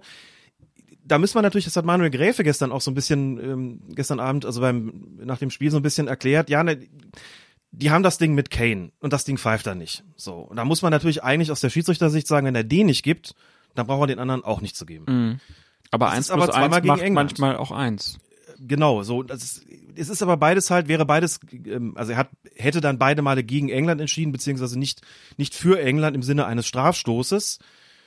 Man kann nie so hundertprozentig ausschließen, dass die eine Szene irgendwo noch im Kopf rumspukt. Ne? Raphael Honigstein, geschätzter Journalistenkollege, hat sich gestern viel Spott dafür abgeholt, dass er gesagt hat, so in der Kumulation ist das für ihn ein Strafstoß. Er hat das natürlich nicht regeltechnisch ernst gemeint, aber natürlich geht das in die Richtung, den einen gibt er nicht, ist aber schon so ein bisschen, boah, da hat schon richtig Protest gegeben und der war so knapp davor. Und da kommt ein zweites Ding und dann ist vielleicht mehr Bereitschaft da zu sagen, beim zweiten noch ein zweites Mal lasse ich nicht weiterspielen. Dabei muss man eigentlich sagen, also ein ganz großer wäre er wirklich gewesen, wenn er gesagt hätte, uh -uh, den zweiten kriegt ihr auch nicht. Wenn er den ersten nicht bekommt, kriegt ihr auch den zweiten nicht, weil beides keine sind. Und vor allen Dingen im Kontext meiner Linie, der bei der Zweikampfbeurteilung, sehe ich keinen Grund hier zu pfeifen. Das habe ich im Mittelfeld auch nicht gepfiffen, dann mache ich das jetzt hier auch nicht. Wäre es nicht sogar taktisch klug gewesen, ihn einfach nicht zu pfeifen und sich dann darauf zu verlassen, dass wenn es ein klarer Elfmeter war, der VRA eingreift? Ja, unter der Maßgabe, dass er selbst davon überzeugt ist, den nicht pfeifen zu wollen. Denn dann ist die Schwelle eben sehr, sehr hoch. Das müsste auch entsprechend kommuniziert werden, dass er auch deutlich macht, ich habe hier nicht irgendwie nichts gesehen, sondern ich habe hier bewusst weiterspielen lassen. Und bitte, Eingriff nur dann, wenn glasklar nachzuweisen ist, und das wäre es nicht gewesen, dass die Kontakte, die ich da gerade als regulär, als regelkonform noch bewertet habe, dass die eindeutig strafbar waren. Muss auch dazu sagen, es ist ähm, grundsätzlich schon immer einfacher, insofern geht das schon in, auch in die entsprechende Richtung, was du sagst. Es ist immer leichter, eine nicht eine, eine vordergründig nicht getroffene Entscheidung, vielleicht wegen fehlender Wahrnehmung, zu, per Eingriff zu korrigieren, als eine getroffene zu korrigieren. Denn dann hast du, wenn du eine Entscheidung getroffen hast, hast du eine klare Wahrnehmung gehabt und die hast doch kommuniziert. Da ist die Eingriffsschwelle noch mal höher, als wenn du sagst, ich lass erst mal laufen Mhm. und wenn's, wenn das klar falsch war, das ist in letzter Konsequenz leichter. Will ich aber gar nicht als taktisches Argument. Aber das würde ja, also Bringen. das, das führt dann ja zu der Frage, ähm, ist es bei der UEFA so, dass sie sagen, bei einem Elfmeterpfiff, wenn man nicht sagen kann, er hat nichts gemacht, dann wird er auch nicht zurückgenommen. Das heißt, wenn es einen Kontakt gibt und man sagt, er hat nicht nichts gemacht, Ja. dann wird er nicht zurückgenommen. Die alte Poldi-Floskel. Die alte Poldi-Floskel, die, beziehungsweise die Floskel, die gegenüber Podolski vom Sportgericht Genau. damals äh, ausgesprochen worden ist. Die UEFA hat, und das ist ganz interessant, weil es exakt das ist, was Jochen Drees bei der Medienschulung noch gesagt hat vor kurzem, als es um den Strafstoß ging für Borussia Dortmund nach einem vermeintlichen Foul von Andreas Lute gegen Marco Reus. Im Spiel gegen Union Berlin hat Jochen Drees gesagt, da haben alle gesagt, den Elfer wollen wir nicht und gesagt, die UEFA ist da noch viel, viel strikter. Die sagen nur, wenn es entweder gar keinen Kontakt gegeben hat, bei einem Foulspiel, wir reden über einen Foulelfmeter, nicht über einen Handelfmeter, nur wenn es entweder gar keinen Kontakt gegeben hat oder wenn klar der Ball gespielt worden ist, dann betrachten wir das als so unauslegbar klaren Fehler und offensichtlichen Fehler, dass der Assistent, Videoassistent eingreifen soll. In allen anderen Fällen, wenn es einen Kontakt gibt und der Schiedsrichter gesagt hat, für ihn ist der ausschlaggebend, ursächlich dafür, dass der Spieler gefallen ist, weg. Bleibt ihr weg, da greift ihr nicht ein. Und exakt das ist gestern passiert. Exakt das ist geschehen, dass es einen ein, ein Sturz gibt, der über der man darüber diskutieren kann und sagen, okay, die die bessere Entscheidung wiederum wäre es gewesen, den nicht zu geben. Aber zwischen einer schlechten und einer klar falschen Entscheidung besteht ein Unterschied. Und deswegen greifen die nicht ein, weil sie sagen, das ist unsere Linie. Unsere Linie heißt, klar und offensichtlich falsch ist es eben dann, wenn es keinen Kontakt gab oder wenn klar der Ball gespielt worden ist. Jetzt kann man sagen, wow, in solchen Fällen wie in diesem schwierig, weil man sagt, das, da sagen so viele, den da jetzt nicht geben dürfen und da spricht so viel dagegen, dass man ja doch fast schon wieder in der äh, da in der in der Ecke ist, ist es nicht doch irgendwo klar und offensichtlich falsch, aber sagen wir mal so, von dem konkreten Fall abgesehen, fand ich diesen diesen Ansatz zu sagen, wir haben hier glasklare Kriterien in so einem Fall, bei einem Strafstoß, wann ihr eingreift und wann nicht, das ist erstmal so eine strikte Vorgabe, da müssen sehr sehr viele Gründe, gewichtige Gründe eine Rolle spielen, dass wir davon abweichen, so und das ist eben eingehalten worden. Und die UEFA sagte auch ganz bewusst, dann bleibt halt mal einer stehen, bei dem 80 Prozent sagen, keine gute Idee. So. Aber dafür haben wir eine klare Vorgabe und ähm, Aber das, nicht das rum. ne? ist das ist das nicht dann dieselbe Sackgasse, in die man sich äh, mit der Handspielregel gebracht hat, dass man es zu strikt nach Regeln und zu wenig Mhm. nach dem Gespür, nach dem Ermessensspielraum Finde ich einen berechtigten Einwand, klar, weil man letztlich in einem Bereich, bei dem es sehr viel um Ermessen geht, versucht den entsprechenden Spielraum, also den sogenannten Ermessensspielraum, dahingehend ein bisschen zu verengen, dass man klare Vorgaben gibt, damit es nicht dauernd, damit es nicht dauernd heißt, das ist nämlich das, Gegen, das, äh, das Gegenstück sozusagen, damit es nicht dauernd heißt, das ist ja völlig willkürlich. Mal greifen sie ein, mal Ja. greifen sie nicht ein. Gibt man eine klare Linie vor, in einem Ermessensspielraum heißt es, ist das jetzt nicht zu strikt. Ne? Und das ist halt die Problematik der Grenzziehung, sowohl beim Handspiel in der Strafbarkeit als auch beim Videoassistenteneingriff bei sogenannten subjektiven Entscheidungen, wo zieht man diese Grenze? Und das wird immer wieder auf die Probe gestellt, auf den Prüfstand kommt das sozusagen in Fällen wie diesem. Und deswegen würde ich da auch sagen, nein, es ist, hätte diese Elfmeter nicht geben sollen. Aber ich ähm, kann die Gründe der UEFA die Videoassistenten entsprechend instruiert zu haben, da nicht einzugreifen in solchen Fällen, zumindest nachvollziehen, auch wenn ich schon finde, dass es hier grenzwertig und wenn natürlich ganz, ganz viele sagen, ey, wir sind in der 102. Minute eines Europameisterschafts-Halbfinalspiels. Ja. Warum geht er nicht nochmal selber raus? Um nochmal deutlich zu sagen, er hätte es gekonnt, wenn Danny Mackeli der Meinung gewesen wäre, wisst ihr was, Jungs, das ist hier so ein wichtiges Spiel und irgendwie ist das gerade so eine Nummer. Ich bin überzeugt, das ist ein Foul gewesen, aber das ist jetzt hier beim Stande von 1 zu 1 potenziell spielentscheidend. Ich gehe gerade noch mal gucken, wie das zuletzt in der Bundesliga Dennis Eitekin oft gemacht hat. Ja, Indikator war ja auch so ein bisschen, die, die Dänen waren zwar Ja. sehr kaputt, aber halt auch ziemlich aufgeregt, Ja. Ähm, dass das ein Elfmeter war. Weil Es sie genau das halt auch gesehen haben. Wir sind hier im Halbfinale einer Europameisterschaft und das wird jetzt dazu führen, dass wir ausscheiden. Es gibt die Möglichkeit eines sogenannten taktischen Reviews. Das soll man nicht inflationär oft in Anspruch nehmen, das sehe ich schon auch so, nicht dauernd rausrennen. Aber wann, wenn nicht in einem Halbfinale im, der Europameisterschaft, wäre es angeraten, das zu tun. Also sich, also ich tue mir, also wenn die Leute, die jetzt auch bei Twitter gefragt haben, warum macht er das denn nicht, dann kann ich ja nur mit den Vorgaben argumentieren, merke aber selbst, dass ich mich damit schwer tue, weil ich auch denke, na ja, wenn er dann dabei bleibt und sagt, ja, wisst ihr eigentlich was, der kriegt links eine mit, rechts eine mit, die anderen spielen nicht den Ball. Klar. So falsch war meine Wahrnehmung ich bleib jetzt mal dabei. Ja. Dann hast du keine 80 Prozent mehr, die sagen Vollidiot, sondern nur noch 60. Ähm, Und aber dann, gut, sind, wir, ja, sind wir auch bei der Entschuldigung. Intensitätsdebatte, die wir vorhin hatten. Richtig. Das, äh, äh, die, es sieht ja ein bisschen weicher aus vielleicht in der Zeitlupe, als es auf Genau. dem Platz gewirkt hat. Und wenn man sagt, nee, der Sterling, na klar, äh, versucht den nicht mit letztem Willen gerade aufrecht durch den Strafraum zu laufen, aber wer Mhm. will es ihm verdenken? Er wird ja auch getroffen.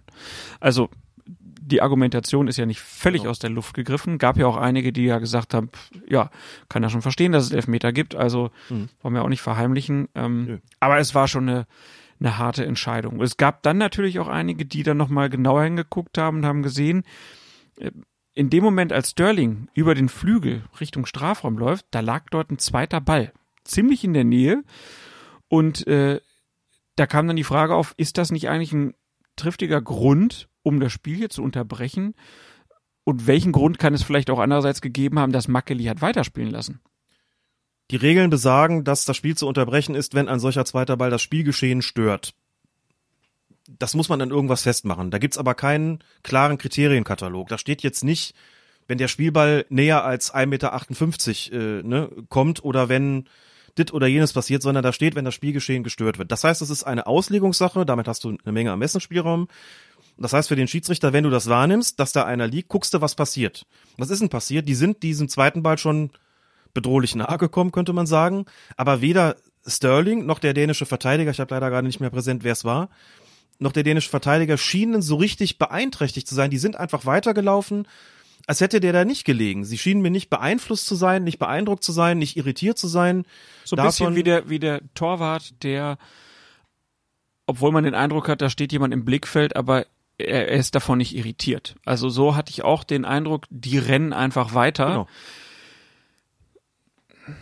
Weiß man natürlich nicht, ne? Also vielleicht hat der, äh, ich glaube, es war Mele, kann aber auch Jensen gewesen sein, der da Mele im, ist recht wahrscheinlich, ja. ne, im, im ja. Sprintduell ist, ähm, sich auch gedacht, ich werde hier im Halbfinale der EM nicht einfach aufhören zu laufen, weil ich denke, der pfeift wegen des zweiten Balles hier gleich ab. Sehr guter Einwand. Das ist schwierig, aber gut, der Schiedsrichter, vielleicht hat er den Ball auch gar nicht gesehen, Möglich? Guckt da vielleicht nicht so hin. Also ich muss auch sagen, ich habe das bei den ersten Zeitlupen nicht wahrgenommen. Es war erst durch den Hinweis durch andere, dass das dann so Der kam. Assistent könnte es aber wahrgenommen haben. Der sollte es wahrgenommen haben. Eigentlich, äh, weißt, weißt du, wie lang der Ball da schon lag? Nee, ähm, ich weiß es deswegen nicht, denn der kam auch erst ins Bild, als der Angriff über den Flügel gelaufen Mhm. ist und dann wusste man es nicht. Hätte man nochmal auf Taktikcam umschalten Ja, genau, müssen. da müsste man das es eigentlich sehen, wann er jetzt drauf nicht gekommen gemacht. ist und ob es eine Möglichkeit gegeben hätte, ihn vorher da zu entfernen. Aber dass er dann erstmal laufen lässt, die sind im Angriff. Dass man Ja, sagt, wir gucken jetzt erstmal und wenn man irgendwie, wenn der jetzt stehen geblieben wäre, also dann gibt's so einen Irritationsmoment, dann muss man, glaube ich, schon pfeifen, weil man dann sagt, okay, das geht jetzt nicht mehr. Da ist der Einfluss jetzt offensichtlich, aber das war nicht der Fall, aus welchen Gründen auch immer. Dann halte ich es für vertretbar zu sagen, wir lassen hier weiterspielen. Hätte der gepfiffen, hätte ich auch gesagt, das ist vertretbar. Es gibt halt in der Situation nicht schwarz und weiß, sondern nur ein Ermessen, dass du sagst, ja, also hätte er gepfiffen, na klar hätte dann jeder gesagt, na komm, so nah wie der ist, das muss doch irritieren, können wir auch verstehen. Ähm, also wie du es machst in dieser Situation, so wie die Spieler sich verhalten, ist es eigentlich ähm, erstmal nachvollziehbar. Ähm, aber man sieht eben, weil es diesen klaren Kriterienkatalog nicht gibt, ist das Ermessen gefragt und damit hast du einen relativ großen Spielraum, auch wenn ich die Argumentation, ja, das ist so nah dran, erstmal verstehe, aber muss dann sagen, ja gut, aber der irritiert ja keinen offensichtlich, dann ist die Nähe auch wurscht. Ne? Solange das für alle in Ordnung ist, ähm, Sterling war der Ballführende, sei es drum. Also das war jetzt, ich meine, im Nachhinein muss man natürlich sagen, ich glaube, wenn Makeli geahnt hätte, was danach passiert. Sofort abgepfiffen. ja, aber gut. Äh, es, meine Sterling ist ja auch so ein bisschen Spieler des Turniers oder einer der Spieler des Turniers und äh, zieht ja wirklich unnachahmlich da erstmal rein, ne, dass er überhaupt in diese Situation kam, war ja schon auch mit dem Tempo, ne, zu der Spielzeit war ja schon irre und äh, ja, wie gesagt, ich war auch da eher gebannt von der Aktion und habe den Ball auch nicht gesehen und vielleicht ging es Dani Makeli genauso, aber auch wieder eine Situation, wo man sagt, ja, äh, wäre es im Achtelfinale passiert, wahrscheinlich Hm. hätte er dann kein Viertel- oder Halbfinale mehr bekommen. möglich, wenn die UEFA da auch sagt, das ist für sie. Also man muss schon sagen, das steht schon so ein bisschen, muss ich leider auch sagen, das tut mir echt leid, weil ich Makeli auch echt gerne pfeifen sehe, steht so ein bisschen in der Reihe mit den Strafstößen, auch wenn die Vergehen durchaus andere waren, mit den Strafstößen von Turpin für Russland gegen Dänemark und von Laos für Frankreich gegen Portugal, die auch welche waren, wo man sagt, boah, also nee, eher nicht eher noch vergleichbar mit dem, den, den Laos gegeben hat, weil das eher so ein, so ein- Oberkörperkontakt ging und nicht um ein vermeintliches Haltevergehen. Aber reiht sich da so ein bisschen ein und eben nicht ein in eine Reihe von anderen Fällen, wo es um so geringfügige Körperkontakte im Bein- oder Fußbereich ging und weiterspielen lassen wurde. Da hätte sich, wenn man da nicht gepfiffen hätte, man gesagt, das ist eigentlich eher so die, die Turnierlinie. Und dazu hätte es besser gepasst, ähm, als in die Strafstöße, deren wegen dann Schiedsrichter vorzeitig aus dem Turnier ausgeschieden Hm. sind. Und ich glaube, das ist dann eher näher, eher näher daran, als eben an dieser Turnierlinie ähm, solche Sachen eher nicht zu pfeifen. Manuel Gräfe saß nach dem Spiel im ZDF noch in einer Runde mit Per Mertesacker und Per Mertesacker, obwohl er Verteidiger war, äh, war er so ein bisschen auf der Linie, ja, schon okay, dass man das pfeift. Und Manuel Gräfe hat gesagt, na, sehe ich nicht so. Und er hat angeführt, dass äh, bei Danny Mackeli er auch so ein bisschen gesehen hat, naja, vielleicht war das auch alles ein bisschen viel. Der hat äh, zwar jetzt schon in Europa in den internationalen Clubwettbewerben schon so größere Partien gepfiffen, aber so ein Turnier, sagt er, das ist nochmal was anderes. Und vielleicht war die, das Ganze ein bisschen eine Nummer zu groß. Und er hatte auch den Eindruck im Spiel, er war nicht immer so, so hundertprozentig sicher. Und du hast es ja vorhin auch schon mal angedeutet, na, es ist England, es ist die zweite knappe Szene, Mhm. dann pfeift man eher. Ist das nicht eine Argumentation, die man bei solchen Profis eigentlich gar nicht führen sollte? Oder hat Manuel Gräfer einfach einen Wissensvorsprung hier und Erfahrungsvorsprung vor ne- allen Dingen. ja und nennt das Kind beim Namen? Jo, jo. Kann schon sein. Kann man schon nicht so von der Hand weisen. Das ist, ähm, das ist auch nicht nix, nix Böses. Ich meine, dann ist das Spiel noch im Wembley-Stadion vor Zuschauern, ne? Alles so Faktoren. Also den ersten, den er nicht pfeift und dann, dann beim zweiten, ja, wird er dann vielleicht, also wie, wie Manuel Gräfe das ja auch so ein bisschen ausdrückt, wird er dann halt weich und sagt, na gut, dann den nehmen wir jetzt aber mit. Also es ist so ein bisschen hätte, würde, könnte, Ja, aber klar. wäre ein, äh, ein Shakir oder ein, oder ein Kuipers, vielleicht auch ein Brüch, also kann denen sowas auch unterlaufen, dass sie so zwei Situationen so ähnlich haben und dann geben sie nochmal ein. Also das muss ja jetzt so das, man muss ja irgendwas suchen, wo man sagt, nee, dem wäre das nicht passiert. Weil sonst sagt man ja, das passiert allen Mhm. Ja, das, Schiedsrichtern. das äh, kann man natürlich nicht ausschließen, das ist äh, schwierig, aber mit deren Erfahrungsvorsprung aus vielen Turnieren ist es eben auch gut möglich, dass sie da einfach im Bereich des Gespürs, auch das ist ja ein Faktor, weiter sind und mehr Erfahrung eben haben und sagen, so ein unklares Ding geben wir dann halt besser nicht. Fügt sich auch ein, können wir immer argumentieren und sagen, zu unklar dafür und wenn es eben dann wirklich wirklich glasklar falsch ist und sich eine richtig komplett falsche Wahrnehmung da irgendwie eingestellt hat, dann werden wir immer noch vielleicht korrigiert.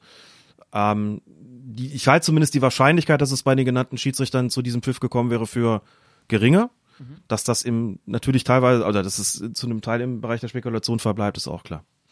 Kommen wir dann zum ähm, vielleicht Ausblick auf das äh, Finale dann an diesem Punkt. Ähm, wir wissen noch nicht, wer dieses Finale leiten wird.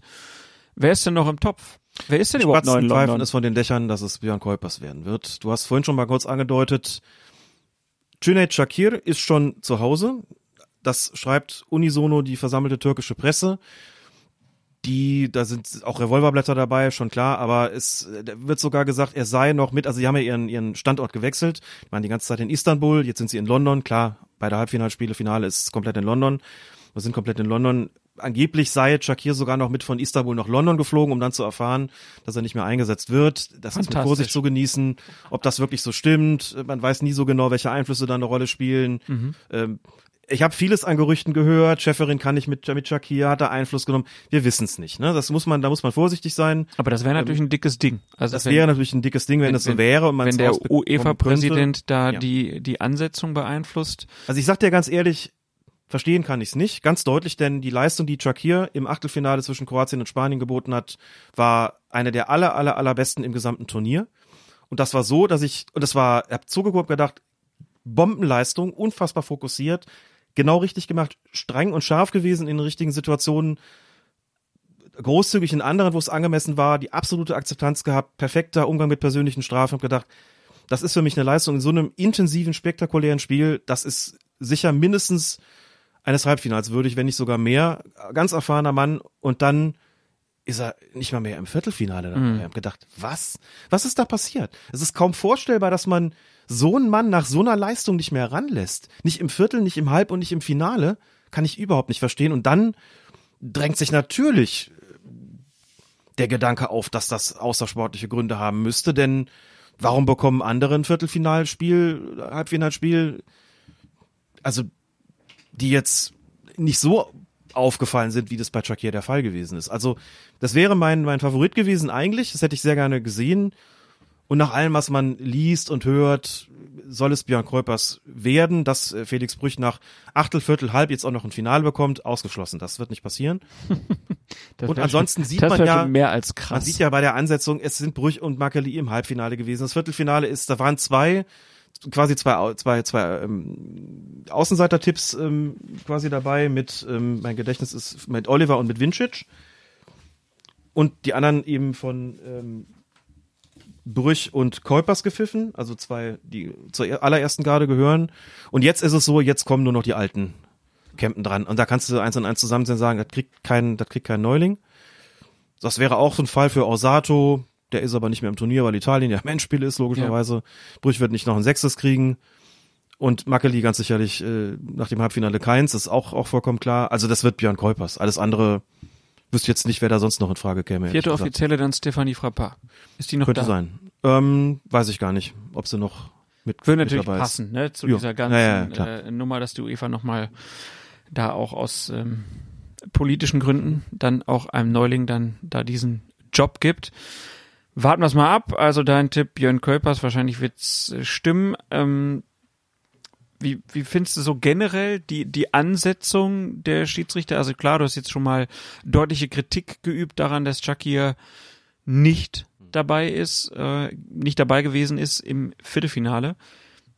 Sonst so dein Eindruck, sind da die richtigen nach Hause geschickt worden zwischendurch? Wir hatten ja auch einen Mann aus Argentinien noch dabei. Den fand ich gut. Rappalini hat echt stark gepfiffen, fand ich. Drei Spiele bekommen und das echt gut gemacht, hat sich wunderbar da eingefügt. Kann er das Finale noch leiten? Nein, das wird man äh, keinem Nicht-Europäer geben, weil dann auch natürlich, dann, dann tanzen wirklich alle auf den Tischen und sagen, es gibt da jetzt dem, es sei denn, da müsste die UEFA irgendwas, hätte, irgendwas von dem, von der Conmebol zu erwarten. Nee, nee, das, das glaube ich nicht. Also Rappalini wäre jetzt dann die ultimative Sensation. Wenn der dann pfeifen darf, spielt Messi bei der nächsten EM. Aber der nächsten Ehe mit, Schön genau. mit 48. Generell fand ich das gut. Generell fand ich auch, waren mutige Ansetzungen dabei. Sind Leute auch deutlich belohnt worden für ihre guten Leistungen. Daniel Sieber zum Beispiel, der dann auch ein Achtelfinale bekommen hat, als kompletter Neuling und als nicht Elite Group Mann. Ist nicht Elite Group Schiedsrichter. Also, es war so eine Mischung aus mutigen Ansetzungen und ne, erfahreneren. Zum Schluss hin eben die sichere Variante. Wir nehmen jetzt wirklich die ganz alten Recken, die pfeifen uns jetzt hier die Halbfinals und mutmaßlich auch das Finale. Von der Mischung fand ich es eigentlich gut. Und es war offensichtlich auch UEFA-Linie. Wir akzeptieren schon mal so eine Spielleitung, in der jetzt nicht alles rund gelaufen ist, aber wir akzeptieren nicht irgendwelche Strafstöße, die vielleicht noch kein Fall für den WEA waren, aber von denen wir sagen, die wollen wir auf keinen Fall so haben, wie bei Turpin und bei, bei Laos. Und das hat Konsequenzen gehabt. Da hat zwei getroffen, die eigentlich schon äh, vorne mit dabei sind bei den, bei den Schiedsrichtern du gesagt, okay, also schon auch, und Laos, ne, Champions League Finalschiedsrichter, schon auch in gewisser Weise ohne Rücksicht auf große Namen. Das finde ich generell ein gutes Zeichen, weil es einfach bedeutet so, dass ähm, ja, man entscheidet nach Leistung. Das ist hier auch geschehen. Nur zum Schluss denke ich halt, das mit Schalke sehe, das lässt mich etwas rat- und sprachlos zurück, offen gestanden. Weil ich mit Kuipers natürlich, also bitte, der Mann, den jetzt ins Finale pfeifen zu lassen, geht für mich natürlich vollkommen in Ordnung. Ja. Und der wird es auch bestimmt gut machen, so. Aber das irritiert mich, dass es, äh, dass Chucky da nicht weitergekommen ist. Gut, wir wissen Ansonsten aber, kann ich wir, schon wissen, wir wissen nach der letzten Episode ja auch, warum er nicht das Finale bekommt. Weil er in Schwarz gepfiffen hat. Ach ja, richtig, die Trikotfarben waren, naja. Aber ich übrigens, ne, das ist ein lustiges Spielchen, das kann man mal mit äh, mit dem Freundeskreis habe ich das gemacht Ja. und habe in verschiedenen Runden mal gefragt, was glaubt ihr denn, welche Trikotfarbe am meisten getragen wurde? Und alle haben rosa als erstes gemacht, obwohl das ja nur sechsmal getragen wurde, aber es ist so knallig gewesen, dass sich das alle gemerkt haben und gedacht haben, ja klar, wir haben öfters. Das überlagert so den visuellen, äh, optischen Eindruck insgesamt, dass alle sagen, ja, die haben alle pink getragen. Alle. Immer pink. Wegen der Regenbogen. Ja, äh, aber das ist ja so ein Punkt, der, den, den führt Manuel Gräfe auch in dem Interview, über das wir gleich sprechen, noch an. Äh, Der sagt, es wäre ein bisschen peinlich für den DFB eigentlich, dass da äh, jetzt Siebert als zweiter Mann eingeladen wurde. Und nicht Brüch und wer ist noch der dritte? Eitekin. Und Eitekin. Gut, Eitekin wegen Verletzung. Ja, äh, äh, Zweier aber nicht. Hm. Ist das für dich auch so eine eine Schmach, die die UEFA dem DFB da reindrückt? Geht mir jetzt zu weit. Es ist ja dann aus der Sicht von außen, siehst du, sie haben zwei deutsche Schiris berufen, die man aus der Bundesliga kennt, haben einem dem erfahrensten und, und äh, geschätztesten international natürlich wieder eingesetzt, Felix Brüch, jenseits aller Diskussionen, der muss bei so einem Turnier pfeifen. Man gar nicht drüber zu reden. So Nummer zwei, klar, ich meine, wenn man in der Elite Group noch drei Leute hat und die alle drei nicht berufen werden und dann kommt ein, sozusagen die Nummer fünf eigentlich formal formal gesehen, die berufen wird, dann bedeutet das schon, wir als UEFA glauben nicht, dass Nummer zwei, drei und vier in Deutschland so gut pfeifen bei so einem Turnier wie Nummer fünf. So und natürlich ist das eine ist das eine Form von einer Ohrfeige. Das da muss man gar nicht drüber gar nicht dran vorbeireden jetzt muss man dann, man kann natürlich dann gucken, ist das denn auch berechtigt? Also ich habe das bei Dennis Eitekin, der wirklich ein glänzender, äh, also Schiedsrichter ist, sind das jetzt auch einfach, weil er ein zu denen gehört, die wirklich auch von den Bundesligaspielern so hoch geschätzt sind. Der hat nach diesem Spiel PSG gegen Barca da vor ein paar Jahren kein Bein mehr auf den Boden bekommen international. Und ich frage mich, ob dieses Spiel und die dort getroffenen Entscheidungen, ob das wirklich so einen gravierenden Einfluss haben muss und sollte, dass man praktisch die internationale Karriere eines solchen Schiedsrichters dann faktisch beendet und ihm nur noch Spiele gibt, also die überhaupt nicht seinem, seinem Leistungsstand eigentlich entsprechen. Ähm, das sind so Dinge, da bin ich nicht nah genug dran, um so wirklich sagen zu können, ja, das ist ja bei der UEFA so. Offensichtlich ist das so. Verstehe ich nicht. Also äh, es gibt ein, zwei Entscheidungen im Spiel, wo man sagt, ja, jetzt war jetzt nicht ganz glücklich, aber ich kann jetzt auf, aus dem Stand auch diverse andere sehr hochgeschätzte Schiedsrichter nennen, die auch Fehler gemacht haben und die nach wie vor dabei gewesen denen man das verziehen hat. Und warum ist das jetzt passiert? Wegen Juve? Äh, Quatsch, wegen, wegen PSG? Wegen Barca? Das ist jetzt, das ist nicht so richtig zu verstehen für mich. Was ich damit sagen will, ist, man müsste auch drüber sprechen, ist das denn überhaupt berechtigt, dass man diese drei nicht berücksichtigt hat und stattdessen die Nummer fünf genommen hat? Aber und da könnte man dann sagen, okay, die UEFA traut ihnen das nicht zu und wenn man das nimmt, das ist deren Urteil, dann ist es schon aus Sicht der UEFA quasi die die Backpfeife für den DFB an der Stelle bestimmt, ja. Man kann es aber auch einfach positiv sehen und sagen, da ist ein junger Schiedsrichter mit 37 Jahren berufen worden, der echt prima aufgetreten ist, der drei wirklich gute Spiele gemacht hat, der sich empfohlen hat für höhere Aufgaben. Und wenn das jetzt so ist, dann wird er bestimmt auch bald befördert in die Elite Group und dann ist er dann vielleicht die Nummer zwei, die neue Nummer zwei in Deutschland. Und wenn Felix Brüch irgendwann aufhört, die neue Nummer eins. Und was er da jetzt gerade gezeigt hat, war aller Ehren wert auf jeden Fall. Das ist mir der dritte Schiedsrichter, der ist noch in der, der noch in der Elite Group ist, gerade entfallen. Eitekin, Zweier, Spieler. Stieler, natürlich. Ist für die natürlich auch bitter, ne? Dass ja, die dann, den dass sie die nach, dann den das, sie die- spät berufen haben in die Elite Group, Ja. den zugeballert haben mit starken Spielen in der Nations League, in der Champions League und dann doch zu sagen, nein, du bist doch nicht dabei. bist So. doch nicht dabei. Weil sie eben irgendwas krumm genommen, manchmal steckt man auch gar nicht so drin. Ja. Denkst du, warum eigentlich? Was hat er denn falsch gemacht? Was der Elfmeter gegen Juve da im Champions League Spiel, was, was ist da genau irgendwie passiert? Ähm, oder was für Juve? Egal, jedenfalls, ähm, Aber das Platz ist natürlich Platzer bei, bei, bei der Elfmeter. EM ist es so verdichtet und dann kann man sich das klar Ja. zuordnen, warum irgendwer wann nach Hause geschickt wird. Aber ich sag mal so unter der Woche, ne, UEFA äh, EM-Qualifikation oder ähm, Nations League, was auch immer, das sind ja so viele Spiele, die wir gar nicht im Blick haben, Nein, die man nicht im Blick haben kann, ne? Ja. Und was dann da so wie bewertet wird und wer da was im Hm. Stillen Kämmerlein dann wie entscheidet. Das bleibt halt ein bisschen intransparent. Gibt's irgendwas, wo du jetzt sagen würdest, ähm, das ist mir besonders aufgefallen bei dieser Europameisterschaft, wo, wo, was dir vielleicht besonders positiv oder besonders negativ aufgefallen ist? Uff, das ist gar nicht so einfach, darauf zu antworten. Also es, die, glaube ich, ziemlich gängige Meinung, wir klammern jetzt mal das Halbfinale England-Dänemark aus, das ist ja alles irgendwie schon, das war, die Schiedsrichter haben kaum im Mittelpunkt gestanden, das mit dem Videoassistent lief alles besser und lief alles irgendwie schneller. Ich glaube, wie schon bei der WM, zum einen, dieser emotionale Faktor ist sicherlich, spielt sicherlich eine Rolle. Also man ist bei den meisten Spielen nicht so emotional involviert und urteilt dann nüchterner auch. Es gibt bestimmte Entscheidungen. Also haben wir ja gestern gesehen bei England, Dänemark, bedeutendes Spiel, Halbfinale, gibt's einen Strafstoß, äh, der, den, den kaum Leute so richtig wollten. Da geht, schlagen die Wogen dann schon richtig hoch. Gab andere Strafstöße vor im Turnier, da war das nicht der Fall. Also die dann eher so dieses, das wenn es jetzt in der Bundesliga gewesen wäre, hätte man da glaube ich anders drüber gesprochen und da wäre man glaube ich dann eher wieder an den Punkt gekommen, ähm, warum greift der nicht ein, dann können wir noch abschaffen. Ist auf Also- jeden Fall ein Punkt. Ist auf jeden Fall ein Punkt. Ist, der personelle Einsatz ist größer gewesen, wie gesagt mehr ähm, Assistant, Video Assistant Referees, einen speziell fürs Abseits. Inzwischen habe ich gelernt, es gab sogar, der hatte sogar einen eigenen Replay Operator. Ähm, gibt so ein Schaubild, wo ganz rechts außen der Replay Operator fürs Abseits sitzt und daneben der Abseits Avar, also der Over, wie wir ihn getauft haben, die quasi ihre autarke Nummer da durchgezogen haben. Die gucken immer schön aufs Abseits, wir kümmern uns um den Rest. Also sind sogar acht, die aus. es sind sogar, ist sogar noch einer mehr, genau. Es sind sogar Also, vier Operatoren. wir wurden, genau. wir wurden ja sogar äh, dafür getadelt, dass wir nicht klar gesagt haben, naja, jetzt haben wir da noch eine, eine C11 äh, sitzen, weil vier im Stadion, Ja. sieben draußen, jetzt Genau. sind sogar zwölf. Also sogar zwölf, richtig, genau. der zwölfte Mann kriegt nochmal eine Hat ganz die andere UEFA nicht so kommuniziert, habe ich ja, Ja. später erfahren, dass es vier Replay-Operatoren gibt, einen speziell fürs Abseits, genau.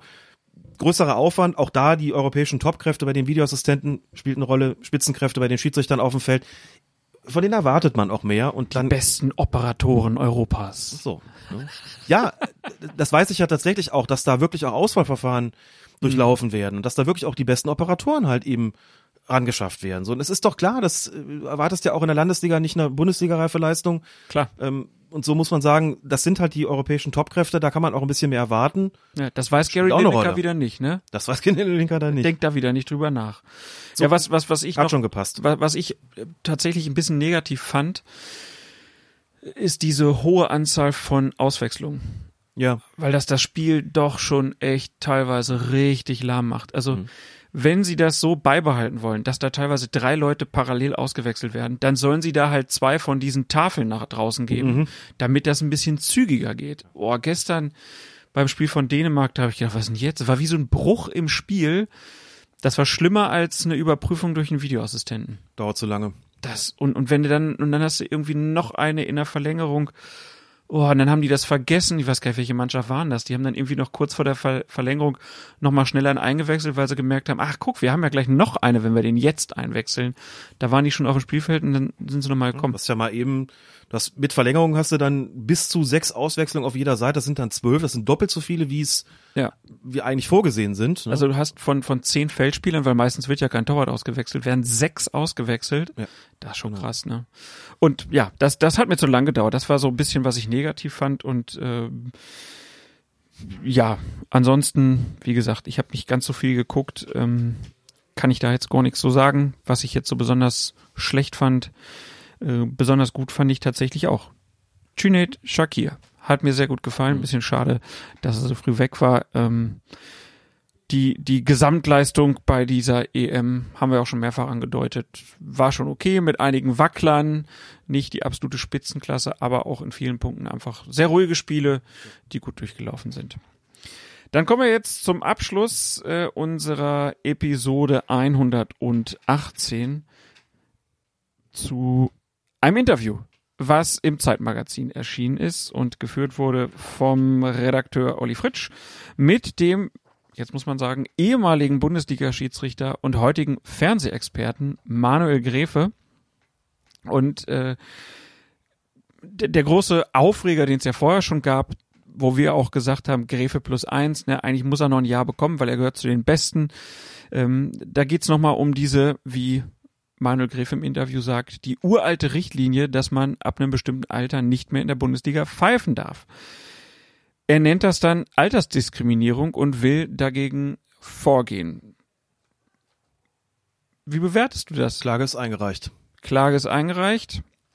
Wie, wie siehst du das? Wird, wird das Erfolg haben? Wie sind da deine juristischen Kenntnisse? Naja, natürlich in der Hinsicht jetzt nicht so, nicht so wirklich vorhanden. Aber man kann sich ja mal, mal schlau machen, man kann ja mal mit, mit äh, Juristen sprechen. Es gab ja auch äh, diverse Einschätzungen, die veröffentlicht worden sind. Kicker hat zum Beispiel auch eine juristische Facheinschätzung gebracht, äh, hatte auch die Gelegenheit, mit einem zu sprechen, der sich damit diesen ganzen allgemeinen Gleichbehandlungsgrundsatz und sowas auskennen und sagen, ja, es ist so ein bisschen schwierig, weil das sind ähm, formal eigentlich keine Arbeitnehmer. Gleichzeitig geht's über dieses AGG möglicherweise. Also die, die, die Einschätzungen waren da eigentlich sehr einhellig. Das wird Erfolg haben. Das ist Altersdiskriminierung. Und damit wird er durchkommen und damit wird der DFB gezwungen werden, die Altersgrenze, die ja in keiner Satzung verankert ist, sondern wahrscheinlich ein Beschluss ist, ein einfacher Beschluss ist, nehme ich an, dass diese Altersgrenze fallen dürfte. Manuel Gräfe wird dadurch aber nicht Bundesliga-Schiedsrichter, sondern Gräfe sagt selbst, Manuel Gräfe sagt selbst, das kann eine ganze Weile dauern. Ja. Weiß ja, wie lange solche Prozesse sich hinziehen können. Er sagt, ich werde unabhängig vom Ausgang, genau, nicht, ich werde nicht mehr pfeifen. Mhm. Ich mach's quasi für die, für die nachfolgende Generation. Für Er die hat auch Brüchs deutlich und gesagt, Ittrichs und ja, Eitekins. Eitekins hat er gesagt, er Mhm. muss in fünf Jahren sonst aufhören. Vielleicht kippt das ja rechtzeitig, dass er das nicht muss. So, und hat gesagt, es hilft ja nicht drüber zu sprechen, ähm, das Ganze sozusagen im Konsens irgendwie zu begraben oder aufzuweichen oder flexibler zu handhaben, was er versucht hat. was er versucht hat. Muss man ja auch sagen. Er hat ja nicht Mhm. direkt die Klage eingereicht, hätte er ja vor Monaten schon machen können, sondern er hat es erstmal versucht, intern äh, zu klären, auch weil er natürlich gesehen hat, das kann lange dauern. Ähm, und er wollte ja noch ein Jahr pfeifen und er wusste auch, in diesem Moment, wo er diese Klage einreicht, wird sein Verhältnis nicht zum DFB Ja gut, klar. nicht unbedingt besser. Hm.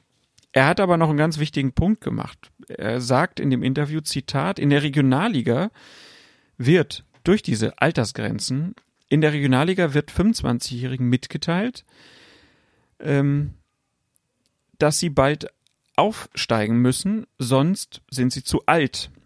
Und so geben dann viele perspektivlos und frustriert auf.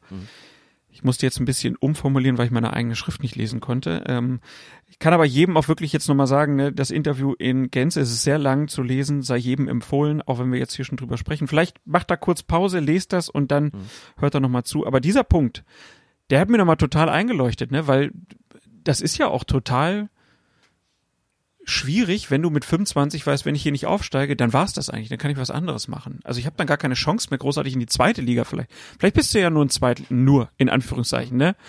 Ein Zweitliga-Schiedsrichter, aber die Chance wird dir ja schon genommen, weil dir mit 25 gesagt wird, deine Perspektive auf Bundesliga, die ist leider nicht da, deswegen geht's jetzt bald runter. Das Problem ist eben auch, was passiert dann eigentlich danach? Also zum Mhm. einen, ich krieg's ja selber mit, ne, weil ich ja auch ähm, Regionalliga im, im Coaching hab und der Regionalliga-Schiedsrichter, den ich zuletzt betreut habe, der den Sprung in die dritte Liga geschafft hat, Nico Fuchs, der war genau auf dieser Grenze so. Und da war schon auch die Frage, wenn er es dieses Jahr nicht schafft, muss man ihn möglicherweise aus der Regionalliga rausnehmen, weil ja auch für eine gewisse Fluktuation gesorgt werden muss und dann ist der praktisch mit 25, 26 perspektivlos. So, und das ist schon hart, weil ich es ähm, natürlich auch seit Jahren mitbekomme. Ich hab's selbst als Schiedsrichter, gut, das ist bei mir schon eine Weile her, aber ich bin mein Aufstieg in die Oberliga, die vierte Liga damals, was also heute Regionalliga ist, den habe ich damals mit 32 gemacht. Das würde man heute sagen, was, 32 kommen, ne? Also keine Perspektive mehr. Lass mal gut sein so. Aber da war der Druck noch nicht so immens, ähm, die Fördersysteme allerdings auch noch nicht so gut.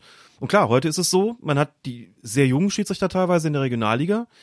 Teilweise gibt's interne Regelungen, dass man sagt, ihr bekommt dort maximal vier Jahre. Wenn ihr nach dem vierten Jahr immer noch nicht aufgestiegen seid, dann werdet ihr in aller Regel da rausgenommen und dann könnt ihr, wenn ihr weiter, wenn ihr wollt, könnt ihr dann fünfte Liga abwärts weiterpfeifen. Aber dann ist auch egal, wenn ich ein halbes Jahr verletzt bin zwischendurch, ist egal. Nee, ist nicht egal. Da Okay. wird schon, das wird jetzt nicht so strikt gehandhabt, dass nicht gewichtige Gründe, auch vielleicht beruflicher Art, eine Rolle spielen können.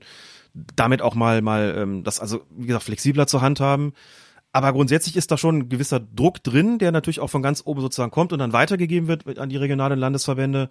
Sorgt für den entsprechenden Nachwuchs und ihr müsst heute schon tatsächlich sehr früh in die höheren Verbandsklassen aufsteigen, mit Anfang 20, sonst hast du keine Perspektive mehr, um überhaupt in die Regionalliga zu kommen und keine Perspektive dann mehr, um dritte Liga oder sogar mehr erreichen zu können. So, das führt natürlich dann auch dazu, dass Schiedsrichter, die dann in relativ jungen Jahren, Mitte 20 oder sowas, da merken, oh, meine Karriereleiter ist hier zu Ende. Da gibt's dann zwei Möglichkeiten. Entweder sagen die, wir haben so viel Spaß am Pfeifen, ist doch egal, machen wir halt fünfte Liga abwärts weiter, bis, bis sie uns da raustragen.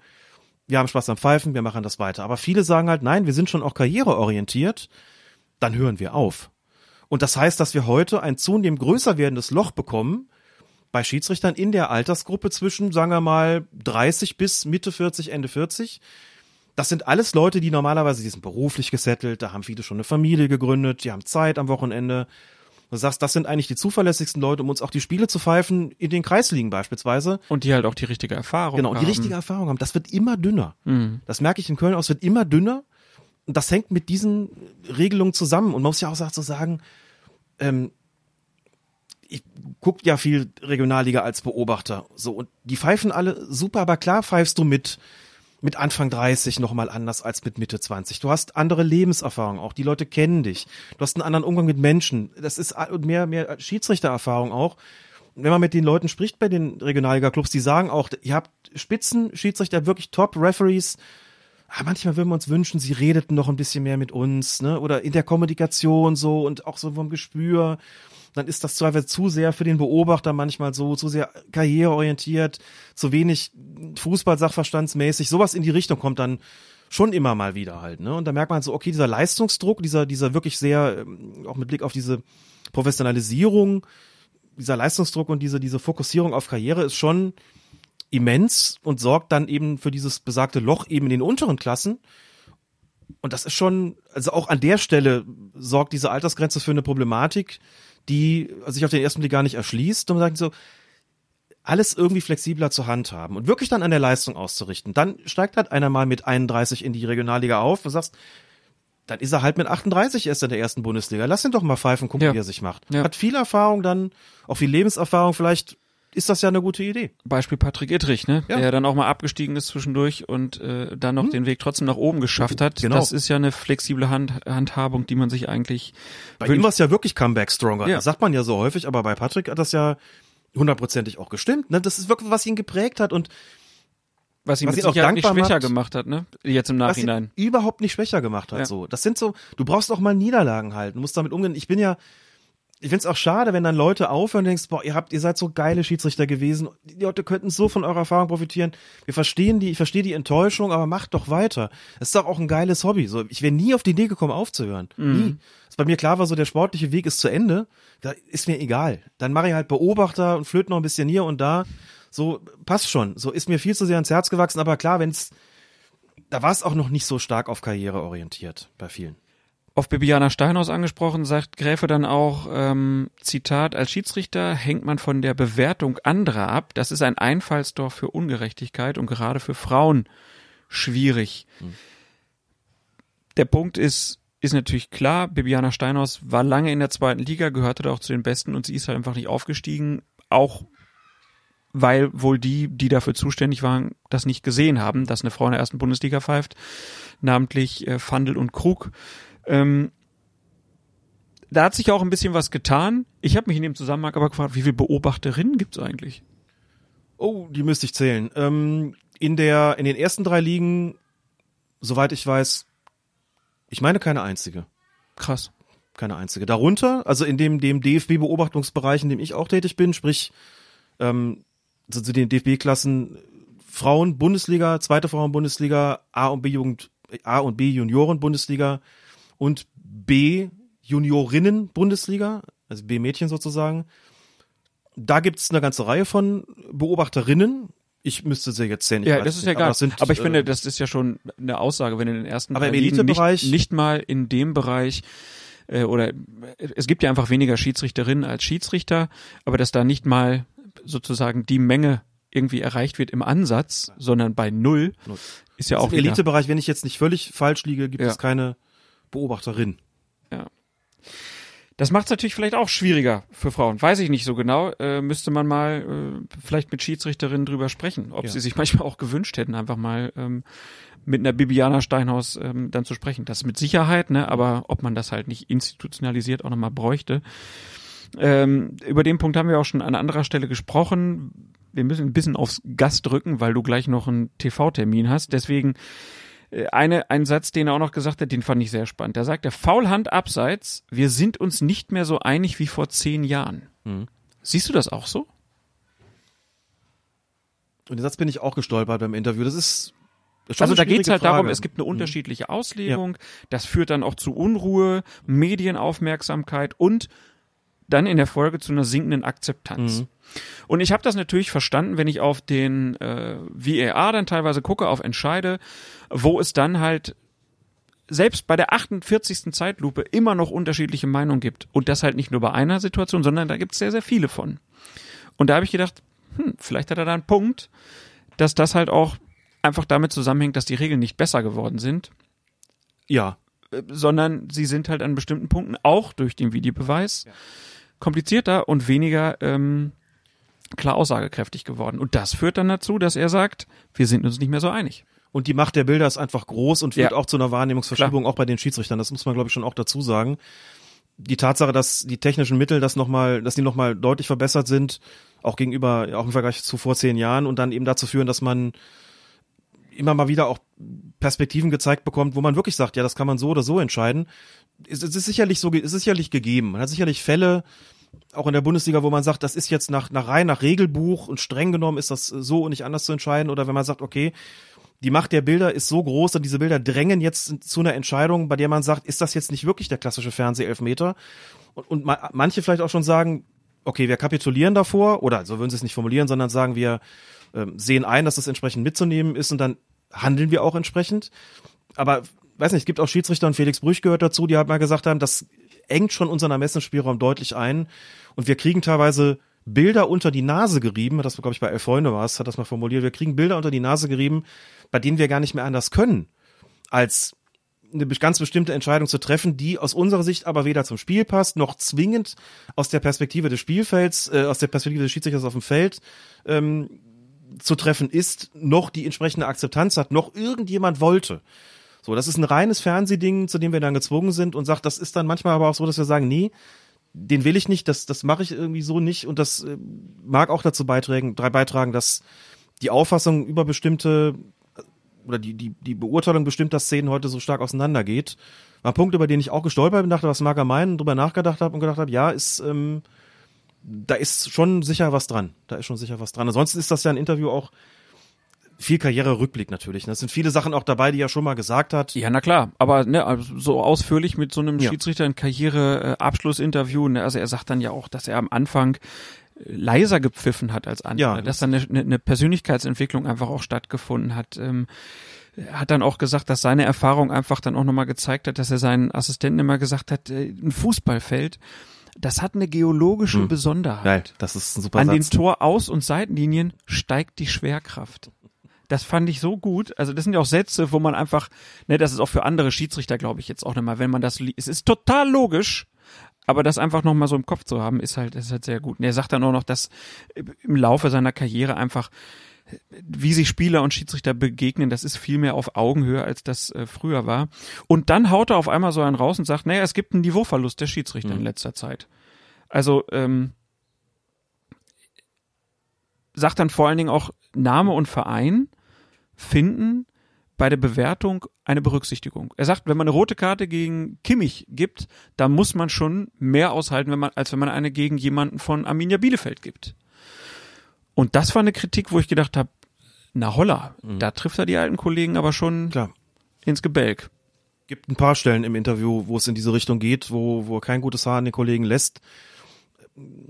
Bin immer so ein bisschen hin und her gerissen an solchen Stellen zwischen, okay, wenn es denn aus seiner Sicht war, es muss es auch ausgesprochen werden und so einer, also muss jetzt nicht unter dem, unter dem Schutzschild der Kollegialität alles schönreden oder sowas halt oder, oder beschweigen. Das, das meine ich überhaupt nicht, aber tu mich manchmal schon schwer damit dann zu sagen, so, puh, das hat auch so ein bisschen so, ich stelle mich über die anderen drüber. Ich meine, er ist ja einfach nur ein glänzender Schiedsrichter, vollkommen unstrittig so, das muss man ja gar nicht, äh, das, ist ja un, unbestreitbar so, aber klar, gibt schon teilweise eine Kritik, wo man sagt, puh, das ist schon auch ähm, aus dem Mund eines Kollegen nicht, nicht einfach, ähm, sowas hinzunehmen und dann wiederum Ne, er sagt ja, also das ist ja auch, das hält sich in diesem Gespräch, finde ich auch, also er, er, er, er teilt aus, Ja. aber er lobt ja auch unglaublich. Ne? Er sagt, ja. Ja. na, ich hatte halt ein bisschen Pech, dass Felix Brüch da sehr früh ähm, aufgestiegen ist, zwei Jahre vor mir da an Stellen kam, wo ich dann einfach nicht mehr vorbeikam, aber Felix Brüch hat sich das total verdient, weil er auch noch viel mehr für diesen Sport gegeben hat.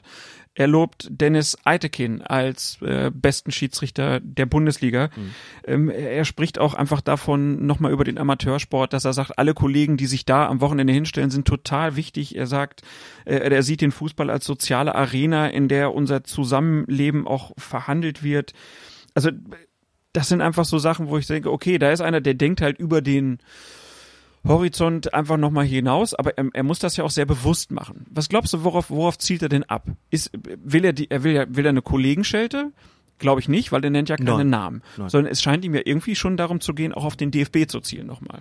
Ja, einmal das und sicherlich auch irgendwie, also er ist Schiedsrichter mit Leib und Seele, sicherlich auch mit Blick darauf, wie, was, was können wir verbessern denke, das, das Tischtuch zum DFB ist natürlich zerschnitten, spätestens nach dem Interview und da wird, sich nicht mehr, nichts mehr tun weiß nicht, welche Möglichkeiten er noch hat, vielleicht im Berliner Fußballverband oder anderweitig irgendwie Einfluss zu nehmen, aber dass ihm an der Schiedsrichterei und deren Verbesserung sehr gelegen ist, das wird, glaube ich, aus dem Interview deutlich. Ähm, ich würde es auch jedem, gerade jüngeren Schiedsrichter, sehr empfehlen, das zu lesen, weil auch das versteckt sich so inzwischen bisschen, oder das ist ein bisschen untergegangen, so Manuel Gräfe verklagt den DFB und ja. macht dann über seinen Kollegen Felix Zweier mit dem Molzer-Skandal, das überragt sozusagen in der Rezeption des Interviews vieles und da kann man noch drüber reden, aber die wertvollen Tipps, die er da auch gibt, da sagt, wie, wie gehe ich denn mit Spielern um? Was habe ich, was habe ich gemacht? Die Geschichten, die er da erzählt, wie er mit Spielern geredet hat, ihnen Vorwarnung zukommen lassen hat, auch deutlich gemacht hat, ähm, es geht darum, sich zurückzunehmen, er orientiert sich noch sozusagen an den Anfängen des Fußballs, wo es keinen, keine richtigen Schiedsrichter gab, sondern wo sich die Mannschaftskapitäne noch einigen mussten. Später kam der, der, äh, der Schiedsrichter dann dazu und hat eigentlich nur vermittelt und sich gar nicht in den Mittelpunkt gestellt und sagt, das ist für ihn so, das ist immer noch, sie begreift er als Auftrag. Also da geht er ja, das ist ja Schiedsrichter philosophisch sozusagen, was er da sagt. Und eben, wie gesagt, die Ratschläge, die er da äh, auch niedergelegt hat, das kann ich nur jedem Schiedsrichter und jeder Schiedsrichterin raten, sich das durchzulesen, sich wirklich Gedanken zu machen, ob das nicht einfach auch eine gute Idee ist, die Spielleitung so anzugehen und auch wertvolle Tipps für den Umgang mit Spielern, die da drin stehen und die auch in so ein Interview reingehören, auch wenn sie vielleicht weniger spektakulär sind, sind es doch Dinge, die, die ganz, ganz wichtig sind und von denen auch Amateurschiedsrichter und Schiedsrichterinnen, wie ich finde, einen großen Nutzen haben. Dass das andere mehr Öffentlichkeitswirksamkeit entfalten würde, das war, glaube ich, von Anfang an klar. Klar. Er sagt dann ja auch, leider ändern in diesem Verband Argumente nicht, sondern nur die Steuerfahndung oder Richter. Bautz. Also Gut, das voll, voll gesessen der, äh, der Satz. Und dann geht's ja nochmal zu, zu einer Phase in seinem Leben, die mit Sicherheit zu den schwersten gehörte, weil er war neu in der Bundesliga, also erstes Bundesliga-Jahr und dann hat er mitgeholfen, den Holzer-Skandal aufzudecken. Und der sagt auch ganz klar, mir war bewusst, wenn der Holzer es schafft, da rauszukommen, dann bin ich raus. Ja. Und da, da habe ich so gedacht, boah, krass, ja. Also da wirklich so den Mut zu entwickeln, sich dieser Situation zu stellen und einfach zu sagen, nein, das ist falsch, was hier passiert. Er sagt mhm. ja auch, er war mit Heutzer mal eine Zeit lang befreundet. Irgendwann hat das geendet. Er hat sogar den Eindruck gehabt, der saß irgendwann mal bei ihm und hat so eine Gesprächspause gemacht und hat gedacht, da hätte er sich vielleicht sogar mal aussprechen können. Da habe ich so gedacht, boah, ja krass, das muss mhm eine Hammerzeit gewesen ja, sein, da so durchzugehen äh, und auch immer nicht so genau zu wissen, wer weiß hier eigentlich mhm. was. Und dann sieht er halt einen äh, Felix Zweier, der ihm noch sagt, er hat kein Geld angenommen, dann hat er doch Geld angenommen und der wird dann auch noch so vom DFB gefördert. Da habe ich auch gedacht, okay, das erklärt vielleicht auch, warum Manuel Gräfe ist, wie Manuel Gräfe ist, weil er halt auch einfach, er hat nichts geschenkt bekommen. Mhm sondern er hat gesehen, dass andere, die sogar Geld genommen haben, und da hat er ja auch einfach gesagt, äh, äh, er hat kein Verhältnis mehr zu ihm und Zitat, wer einmal Geld angenommen und Holzers Manipulation ein halbes Jahr verschwiegen hat, sollte keinen Profifußball pfeifen. Also das war ja auch nochmal eine ganz klare Ansage nicht neu, weil er es schon mal nee, im Gespräch klar, gesagt hatte mit, mit der Zeit, aber äh, nochmal eine Bekräftigung seines Standpunkts sagen, das ist, äh, also nach dem Motto, jeder kriegt eine zweite Chance, das schon, mhm. aber im Bereich der Schiedsrichterei, wo es, wo Unparteilichkeit das höchste Gut ist, wo man sagt, okay, er ist gesperrt worden, er hat dafür sozusagen gebüßt, aber trotzdem soll er das nicht mehr aus seiner Sicht, soll er nicht mehr, hätte er nicht mehr pfeifen sollen, zumindest nicht in diesen, ähm, in den Profispielklassen, weil er sagt, das ist damit eigentlich verwirkt er sagt das ja sogar bei Heutzer. Dem hat er ja, ja auch schon die Hand wieder gegeben. Genau, äh, obwohl er sagt, das war wirklich richtig äh, schlimm, was er für die Schiedsrichterei angerichtet hat. Aber er sagt auch, der hat eine Strafe gehabt. Für ihn war das Gefängnis zu viel, mhm. sagt Gräfe im Interview. Aber er sagt halt, ähm, jeder hat eine zweite Chance im Leben verdient und die scheint er ja auch zu nutzen und dann war, also das wird auch kein freundschaftliches Verhältnis mehr, äh, aber ja, das, das sind halt so seine klaren Grenzen, ne? Wer da einmal beschissen hat, der ist halt raus aus dem Profifußball. Äh, Das wird für Manuel, äh, äh, Quatsch, für Felix Zweier natürlich auch nicht einfach sein, das nochmal so zu lesen. Und Klar. alle haben es gelesen. Und das wird jetzt überall wieder nochmal rauskommen. Mal gucken, wie sich das, und er ist nicht bei der EM gewesen. Schauen wir mal, wie das so weitergeht. Ähm, was vielleicht noch, noch ganz spannend war, war diese Phase mit Baba Grafati, äh, wo er auch nochmal sagt, naja, mit Rafati hatte er international mal, ich glaube, als Torrichter dabei. Mhm. Und ähm, da ist er irgendwann abends aufs Zimmer gegangen, die anderen saßen noch und haben gesagt, das ist so krass, was der aushalten muss. Ja. Also der muss von Fandel und Co. ja wirklich so vorgeführt worden sein. Äh, und kurz danach hat er einen Suizidversuch äh, begangen. Auch da noch, natürlich nochmal ganz klar, wenn man sich das alles nochmal so vergegenwärtigt, wie das alles so gelaufen ist, äh, dass dann äh, Krug voll alte Methoden, die sie bei Fandel angewandt haben, also so psychologische Spielchen irgendwie, wo dann auch stand, er, er wusste von anderen Schiedsrichtern aus der Bundesliga, die ihm psychologische Behandlung mussten. Da dachte ich so, krass. Also das, das sind ja auch so, Ja, gerade in der Verdichtung, wenn man das, wenn man das liest und Ja. eben auch voraussetzt, das ist tatsächlich auch alles so. alles auch noch gar nicht lange her. Ja, Ne, eben. aber in dieser schnelllebigen Zeit vergisst man auch so, so Sachen wieder, ne? Und wir haben das Buch von Rafati gelesen. Wahrscheinlich müsste man es jetzt nochmal lesen. Damals war das alles noch so dicht dran und Fandel und Krug waren auch noch agierende äh, Figuren. Also da habe ich auch nochmal gedacht, auch, wir haben ja auch mal ähm, Olli Fritsch Texte hier ähm, genau. sehr scharf kritisiert, weil wir so gedacht haben, naja, hier wird nicht, werden, werden, werden nicht äh, Ross und Reiter genannt. Man kann das jetzt auch besser verstehen, warum dem so ist. Weil da werden Karrieren beendet, wenn du dich da öffentlich, in die Öffentlichkeit stellst beim Hm. DFB. Heute würde das vielleicht schon ein bisschen anders sein, aber vor fünf, vor zehn Jahren, Es ist sicherlich immer auch im zeitlichen Kontext zu berücksichtigen und äh, Kontext der handelnden Personen, klar. Grindel und Keller, die er dann auch benennt, so, wo er sagt, ne, das sind Leute, die wollten auch was verändern. Grindel wohl auch bei den Schiedsrichtern. Zack, war er weg. Also auch so ganz spannende geschichtliche ähm, Betrachtung, die da nochmal kam und dann auch so sein Spiel, was er da hatte bei äh, das äh, ja, Relegationsspiel Hamburg gegen Karlsruhe, wo er dann im Prinzip dafür gesorgt hat, dass Hamburg in der ersten Liga blieb und so für einen Tag war alles völlig mies und äh, die Medien haben sich auf ihn eingeschossen und dann für ihn das große Glück, am nächsten Tag tritt Sepp Blatter zurück.